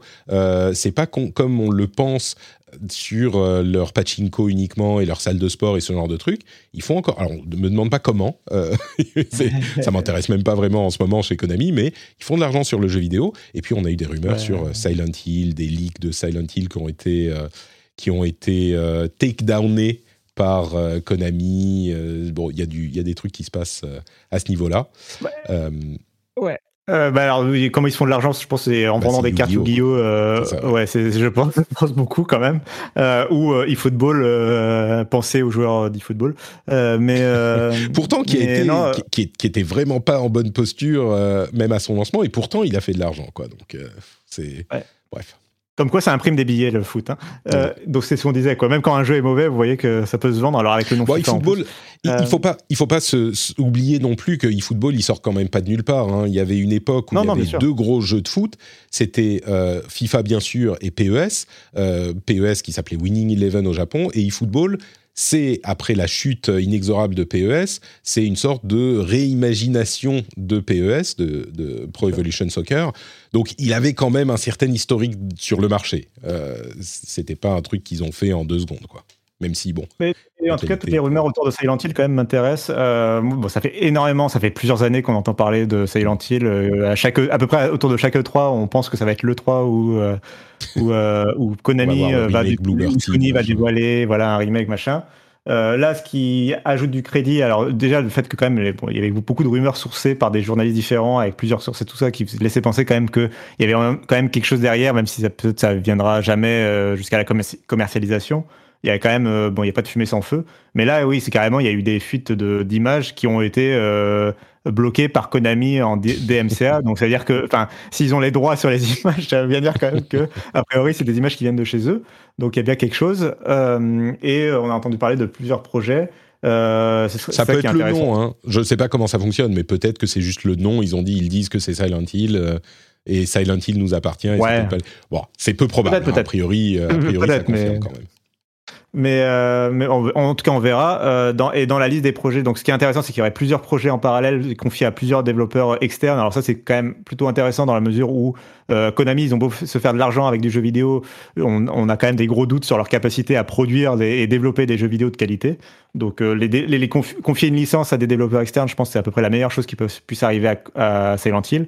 Après, le fait que ce soit confié à Bluebird Team, euh, c'est pas forcément le studio qui est le plus euh, euh, dans, dans, comment dire dans l'éclairage euh, de, des projecteurs pour faire des grands jeux euh, qui retournent un peu l'industrie comme Silent Hill. il fut un temps. Alors Silent Hill a jamais vendu. Mais c'est ça le truc. alors, je crois qu'il y a beaucoup de fantasmes d'une petite partie de la communauté qui est très très fan de Silent Hill. C'est pas Resident Evil Silent Hill. Hein. C'est pas un truc où tu vas investir pour faire un remake et un nouveau jeu et un ressortir ah, Je suis pas d'accord. Mais alors, enfin, je suis pas d'accord. je comprends que Konami veuille pas mettre de l'argent dedans. Euh, par contre, la, marque Silent Hill, euh, en termes d'image de marque de, dans l'art du jeu vidéo, etc., euh, c'est quand même très très haut. Même si ça a jamais vendu, je suis d'accord. mais du coup, si c'était un Sony ou quoi, je peux t'assurer qu'il y aurait il y aurait Bluepoint derrière qui serait en train de faire un remake sans problème. de la même manière que, tu vois, pour moi, c'est exactement l'équivalent d'un Demon Souls. C'est-à-dire que oui, c'est pas un jeu, enfin, c'est pas, pas un jeu ah qui va forcément. Non, mais Demon bah. Souls, ils ont l'aura des, des jeux From d'après euh, Demon Souls, si t'as pas tous les Dark Souls et les Sekiro et les Bloodborne, euh, tout le monde l'oublie, Demon Souls. Enfin, si, il vit dans l'imaginaire collectif mmh. des fans de jeux. Mais, enfin, je dis pas que Silent Hill peut jamais rien faire, mais c'est juste que je crois qu'il y a une, communauté de, gamers très fans je comprends ce que tu veux dire et, que commercialement, je suis pas sûr que ça, ça, ça puisse justifier euh, de tels investissements tout de suite, quoi. Peut-être d'abord un truc. Je, comprends, je, suis d'accord. Après, je pense qu'il y a, l'image de marque, enfin, il y a la bonne base en termes d'image de marque pour faire quelque chose de très bien avec. Mais, mais je suis, mais je suis d'accord que c'est pas en se basant sur les précédentes ventes ou la, enfin, faut, mm. faut, effectivement, faut désamorcer un petit peu la taille euh, de Silent Hill euh, dans, dans, ce qu'il est, dans ce qu'il a été réellement, quoi. mais cela dit, bah, du coup, donc Bluebird Team ferait un remake de Silent Hill 2. Euh, au moins un remake, j'ai l'impression que du coup, s'ils n'ont pas trop d'esprit créatif sur euh, justement et qu'ils peuvent juste se contenter de, le refaire de façon moderne, euh, ça peut, moi, ça peut être, je trouve que ça peut être intéressant. bon, j'attends de voir quoi. Je suis, je suis curieux c'est un bon moyen de tester le truc, effectivement. Euh, on nous dit dans la chatroom, euh, Silent Hill, ça vend 5 millions. Moi, moi, je crois pas à 5 millions pour Silent Hill. C'est un gros succès, 5 millions déjà. Hein. Alors peut-être qu'ils se mettront des objectifs de 5 millions, mais euh, j'ai du mal. Moi, je dirais, moi, je, je enfin, comment dire, je pense que Silent Hill, avec la bonne équipe et le bon développement, pourrait avoir un effet. Un effet switch dans le sens où tu sais c'est le côté à, ce nouveau jeu d'une licence qui a jamais très bien vendu jusqu'à présent, qui d'un coup cartonne. Euh, mm. euh, c'est, pour moi, c'est totalement possible avec Silent Hill parce qu'il a la bonne image. Il a pas une, mm. c'est pas une, c'est pas vraiment euh, une licence qui, tu vois, est tombée. a eu que des mauvais épisodes depuis 15 ans et qui d'un coup on espère qu'il aura un bon épisode tu vois c'est juste une série qui a jamais vendu et qui a eu plutôt juste un bon succès critique et puis Thomas nous rappelle mais je suis d'accord Thomas nous rappelle qu'il y a eu un film quand même Silent Hill, donc il y a une... mais bon, mais le film Silent Hill, c'est un peu euh, le truc que les gens qui aiment le jeu, tu vois, ils s'en souviennent. Euh, je pense pas qu'il y a euh, quelqu'un qui connaît pas le jeu qui se souvient avec émoi du film Silent Hill. Bon, bref, écoute, on a déjà passé beaucoup beaucoup de temps sur Silent Hill, je trouve, pour l'importance qu'il a dans le dans, dans l'industrie, euh, cette histoire de reboot. On verra si ça se confirme. Ça serait le moment mhm. d'en parler euh, pendant les, les confs de l'été. Euh, et puis surtout, ce que je voulais dire, c'est que le seul développeur, éditeur, visiblement, qui fait pas énormément de... Enfin, qui fait pas aussi bien que ses petits camarades, c'est Ubisoft. Qui est lui en, en, moins bonne posture. on parle, les autres, ils avaient des bénéfices nets en centaines de millions d'euros. De, Là, on est à un maigre 79,5 millions d'euros pour cet exercice fiscal, euh, en chute par rapport à, euh, aux 100 millions de l'année dernière, ce qui était déjà, tu vois, c'est une, une broutille. Euh, mais oui, clairement, les autres, tous les autres studios dont on parlait, ils sont dans les 4, 5, 6 millions d'euros de bénéfices nets. Là, on est clairement en dessous, quoi. Euh, puisqu'on parle de sous, tiens, euh, le fonds public d'investissement d'Arabie Saoudite a pris 5% de Nintendo euh, pour environ 3 milliards de dollars. Et j'en parle parce que c'est ceux qui ont racheté SNK. Ils ont aussi pris de l'argent chez Capcom, enfin des, des parts chez Capcom, 5%. bon, je, on verra ce que ça donne. C'est juste un investissement a priori. Hein. Ils sont pas prêts de prendre, de racheter Nintendo non plus. Mais bah, bon. Ma petite blague sur le sujet, c'était le fait que, à cause de ça, ils vont, Nintendo va plus pouvoir mettre des personnages LGBT dans ses jeux. C'est ça, ouais, exactement. tu sais, je me, je me, suis dit, bon, euh, on, on craint toujours l'influence culturelle que ça peut avoir, ce genre de choses, parce que l'Arabie Saoudite n'est pas le pays le plus progressiste qui soit. Chez Nintendo, c'est pas trop risqué en même temps, tu vois, ça va pas chambouler les choses. Non, mais blague à part, oui, après, voilà, comme tu rappelles, ils ont pris 5% à, plusieurs endroits, et pour l'instant, c'est plutôt, à mon avis, un investissement financier que l'idée d'influencer d'une manière ou d'une autre euh, quelque chose. Donc, euh, mm. euh, après, c'est toujours du soft power, mais, mais voilà, Nintendo n'est pas condamné, tout va bien. Quoi. Ouais. SNK, ils ont commencé tout petit aussi, hein, mais bon, SNK est beaucoup plus facile à racheter intégralement. et puis, on ne sait pas s'ils vont influencer le développement ou l'image des jeux SNK, mais disons que ça serait pas non plus complètement surprenant que euh, l'actionnaire majoritaire d'un studio exige que euh, tel ou tel type de représentation soit faite dans, dans les jeux, ou en tout cas mette des barrières à la représentation de certaines choses dans des studios. Bon, jusqu'à maintenant, ça vient de se produire avec SNK, on n'a rien vu, et comme on le disait, chez Nintendo et Capcom, c'est très minoritaire. Donc, euh, encore que 5%, je ne sais pas qui euh, parce que c'est pas négligeable non plus, tu vois, c'est des sociétés publiques. je ne sais pas s'il y a des investisseurs dans ces sociétés s'il y en a beaucoup qui ont plus de 5%, tu vois, je sais pas du tout la structure euh, de, des actions de ces sociétés, euh, mais 5%, c'est un, actionnaire que tu dois écouter aussi, quoi. Mhm. Bref, on verra. quelques annonces de jeux qui vont arriver. alors d'abord, le truc dont, dont, je voulais parler aussi, c'est un nouveau jeu Marvel quand même, tu vois, il faut que je parle un, peu, un petit peu de Marvel. Ok, donc on n'a pas le droit. Faut pas parler trop longtemps de Silent Hill, mais par contre, Marvel, hein, là, voilà on, s'est réservé encore une heure. Non, c'est le jeu développé par euh, Second Dinner, le studio fondé par Ben Broad et d'autres membres de l'ancienne équipe de Hearthstone, donc euh, quand même euh, une, équipe qui a un certain pédigré. et ben ils vont annoncer aujourd'hui, dans quelques heures, le jeu sur lequel ils travaillaient depuis longtemps. Alors on a très peu de détails dessus. On peut imaginer que héritier d'Hearthstone y ait un élément de, de carte, mais moi j'aimerais bien que non. j'aimerais bien que ça soit pas le cas. Mais bon, on sait rien du tout. Ce qu'on a, c'est un petit trailer avec des images plutôt attrayantes, je trouve, euh, une sorte de 3D cel shadé euh, en style comics qui fonctionne plutôt bien. Euh, je crois que c'est America Chavez qui est dans le trailer et Riri Williams, Ironheart, qui sont qui sont plutôt des persos cool. À voir. Alors, est-ce que ça sera un jeu J'imagine qu'il sera sur mobile parce qu'ils sont souvent sur mobile.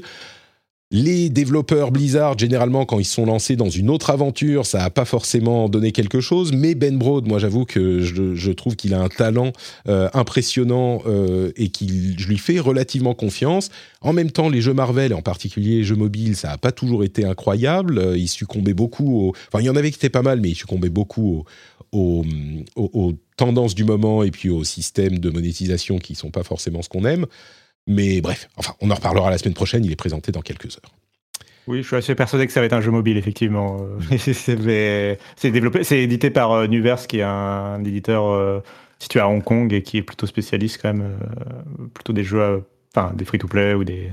Ouais. Donc, et puis, on verra. Et puis il y a un gros investissement de Tencent dans Second Dinner aussi, donc bref. Mhm. et puis des jeux originaux. On dit, tu sais, on dit souvent qu'Ubisoft fait que des triple A pas, inventifs. Euh, on, reproche, enfin, ils ont cette image et on leur reproche beaucoup de pas prendre de risques. Euh, en, plus du fait qu'on leur reproche leur euh, culture de travail toxique, et le harcèlement. et ben, ils ont annoncé la date de sortie de Roller Champions, qui est un jeu euh, qui avait été présenté en 2019 et il y avait eu une petite bêta ouverte qui était plutôt sympathique de test de quelques jours seulement à l'E3 en 2019 je crois. Et ben là il, sera disponible en free-to-play le 25 euh, mai, donc dans une semaine à peine. Euh, et je suis assez curieux de voir ce que ça donne c'est certainement pas un gros jeu, mais ça peut être un petit jeu sympa à la Rocket League ou Fall Guys ou comment il s'appelle ce jeu de Knockout City, le jeu de EA, qui est passé free to play, qui était vraiment sympa. Il y a beaucoup de gens qui ont passé de, du bon moment avec. Et donc ça, c'est un jeu de roller où il faut marquer des buts et on est en équipe 3 contre 3 sur un grand terrain un petit peu futuriste. c'était, je, je, me souviens, je me souviens pas du jeu, mais je me souviens avoir passé un bon moment sur le jeu en le testant et il sera disponible le 25. Et c'est Ubisoft.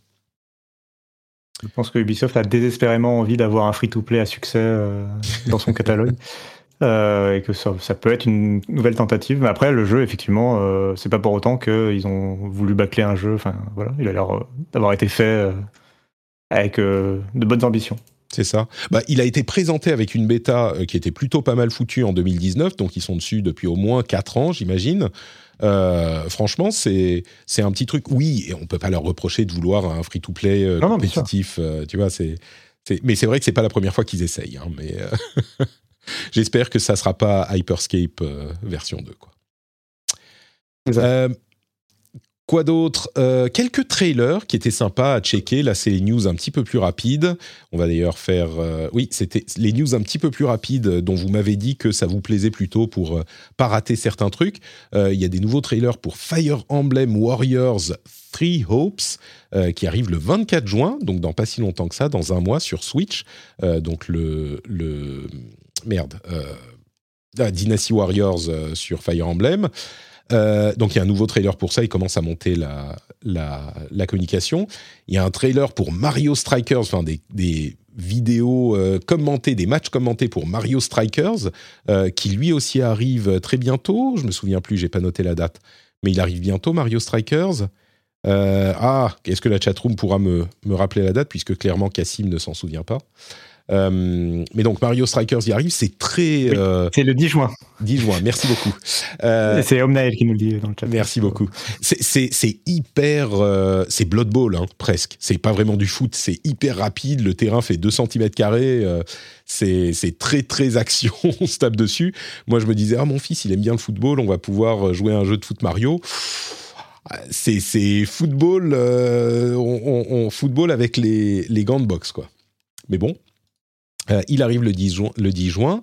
Euh, tu as vu Multiversus? Est-ce que tu, vas te précipiter sur ce Smash-like de euh, Warner Brothers dont on Alors ah écoute, j'ai reçu une invitation pour la bêta privée et je mhm. dois t'avouer que le trailer là de cinématique justement qui a été diffusé cette semaine, bah, je t'avoue que même si je me moquais un peu du projet, il m'a fait un petit peu envie. Il y a quand ah, même, moi, moi, alors moi je suis, non mais alors moi je suis un énorme client des crossovers, euh, peu importe, mais tu me mets des trucs de crossover de partout, moi je, je suis client. Donc euh, moi juste voir euh, Shaggy, du coup, tu vois, dans les bras de, Batman et et et, et Superman qui arrive avec le géant de fer, qui a justement en plus le côté de Superman. bref, c'est génial quoi. Je, moi j'adore. donc donc voilà. Ouais, donc toi, ça te parle. C'est marrant parce que au début, tu vois Batman, euh, tu dis ok, bon, Shaggy, ok. Euh, euh, le merde, putain. What's up, Aria après. Comment il s'appelle What's up, Ah, Bunny, Bugs Bunny. Bugs Bunny, merci, putain. Le... Bugs Bunny, ok. Arya Stark, ok. et puis après, il y a eu des, plein de persos dont je ne sais même pas de quoi il s'agit, tu sais. C'est tous les trucs de... Oh. Mais, mais c'est pas ma génération, moi. Je ne les connais pas. bref. Bon, euh, ça, mais mais oui, c'est du coup il y a, y a Finn and Jake de Adventure Time, euh, il y a voilà, il y, a pas mal de, il y a euh, Steven Universe aussi, pas mal de nouveaux héros de Cartoon Network. Des licences que je connais pas. Et puis il y a toujours le truc de c'est un peu bizarre de se dire que Superman va se battre contre Bugs Bunny, mais bon, bref. oui, par, Contre, un raccoon qui, par contre, un raccoon qui porte un lance-roquette et qui se bat contre un, ça c'est bon. bah oui un, homme, formé qui devient géant, tout va bien. Ok. Bah, le, Superman, euh, il est un petit peu invincible, hein, c'est le principe. Mais bon, bref, c'est multiversus, euh, clairement. tu, tu, sais, on pourrait avoir le même débat sur Smash Bros. Hein, euh, oui, non, bien sûr. Euh, moi, j'adore Smash Bros. justement. Eh ben, tu en auras un en plus qui vient de Warner Brothers avec toutes ses IP. Et puis, il y a un autre jeu dont je voulais parler, dont on a la date désormais, le 8 septembre sur PS5 et Xbox Series S et X et PC. C'est Steel Rising, dont on a un nouveau trailer. Euh, alors, c'est un petit peu un Souls-like, hein, euh, avoué par, euh, par eux-mêmes, il semble. mais l'ambiance est vraiment particulière. Si vous vous en souvenez pas, c'est ce jeu développé par Spiders. il faudrait qu'on réinvite Johan Rousseau, qui était déjà passé dans l'émission, qui est la CEO. Euh, et, c'est une ambiance vraiment particulière. C'est la Révolution française avec des automates qui sont euh, bah, en pratique des robots, presque des, cyborgs, enfin pas des cyborgs, mais des robots euh, presque intelligents qui se, et c'est vraiment imaginer la Révolution, mais dans un univers alternatif où il y a ces sortes d'automates, on dit en anglais clockwork. qui est un style mécanique très particulier. On voit les engrenages qui tournent et ce genre de trucs. Et ils ont vraiment construit l'histoire autour de ça. Et ils disent ah il faut euh, arrêter le roi, il faut. Enfin c'est une vision en fait euh, alternative de l'histoire de France d'une manière et, genre euh, science-fiction. Et j'ai l'impression qu'on fait pas trop ça chez nous, alors que peut-être qu'on le voit dans d'autres domaines et peut-être particulièrement au Japon beaucoup plus souvent. Et là ça a l'air hyper intéressant au niveau au niveau comment dire esthétique et créatif. Ensuite, ils ont l'air de présenter le truc, ça a l'air de viser euh, un petit peu un niveau triple A, et je suis pas sûr qu'ils puissent suivre sur l'exécution parce que c'est pas un studio qui a des moyens infinis, mais clairement, je vais garder un œil dessus encore plus que je le pensais avant avec, euh, avec ce trailer. Mhm. Bah, ce sera style Patrick du coup, les aventures. Style Patrick, c'est ça. Est-ce que je vais euh, commencer par le détester et puis découvrir mon amour pour Steel Rising? On aura cette aventure après Elden Patrick. Euh, Dead Space Remake devrait arriver en janvier 2023. Overwatch 2, on aura des nouvelles le 16 juin. Et possiblement également en juin, des nouvelles du remake de Final Fantasy VII. Euh, c'est des choses qui devraient s'inscrire dans la mouvance des confs de l'été. Euh, quoi d'autre? Alan Wake Remaster 2 arrive sur Switch, arrivera sur Switch et il y a une série télé aussi. Electronic Arts est en train de fusionner des studios pour sortir le Need for Speed qui est toujours prévu cette année. Et oui, il y a un Need for Speed prévu pour cette année, pour ceux qui ne le savaient pas. Il y a enfin un jeu de euh, dating de Dead by Daylight qui va arriver. Vous savez, le jeu d'horreur où on se bat contre des, des, des, psycho killers. Euh, et puis, je voulais mentionner aussi, euh, ah oui, et ils vont aussi, euh, le, pardon, le studio de Dying Light, merde, comment il s'appelle? Bref, ils vont éditer un, un RPG. Techland. pardon? Techland. C'est ça, Techland. Ils vont éditer un RPG créé par des anciens de CD Projekt Red qui travaillaient sur The Witcher 3. Et là où c'est intéressant, c'est qu'ils n'ont rien montré. C'est encore une société qui dit on travaille là-dessus, avec le message, semble-t-il, euh, de venez bosser chez nous, on a besoin de développeurs. Euh, et on a vu ça beaucoup ces derniers temps. Donc, euh, encore un qui fait ça. Shadow est de retour. Si vous vouliez un PC dans le cloud, eh ben, ils ont fait un gros push de communication et euh, ils étaient vraiment dans une position difficile. Et là, ils semblent revenir à, à, l'automne avec des précommandes qui commencent cet été. Euh, ça peut aujourd'hui devenir une solution intéressante pour certains, même si pour avoir une machine correcte, ça a l'air d'être un petit peu cher quand même. Hein. Euh, on n'est plus dans une politique de réduction de, prix.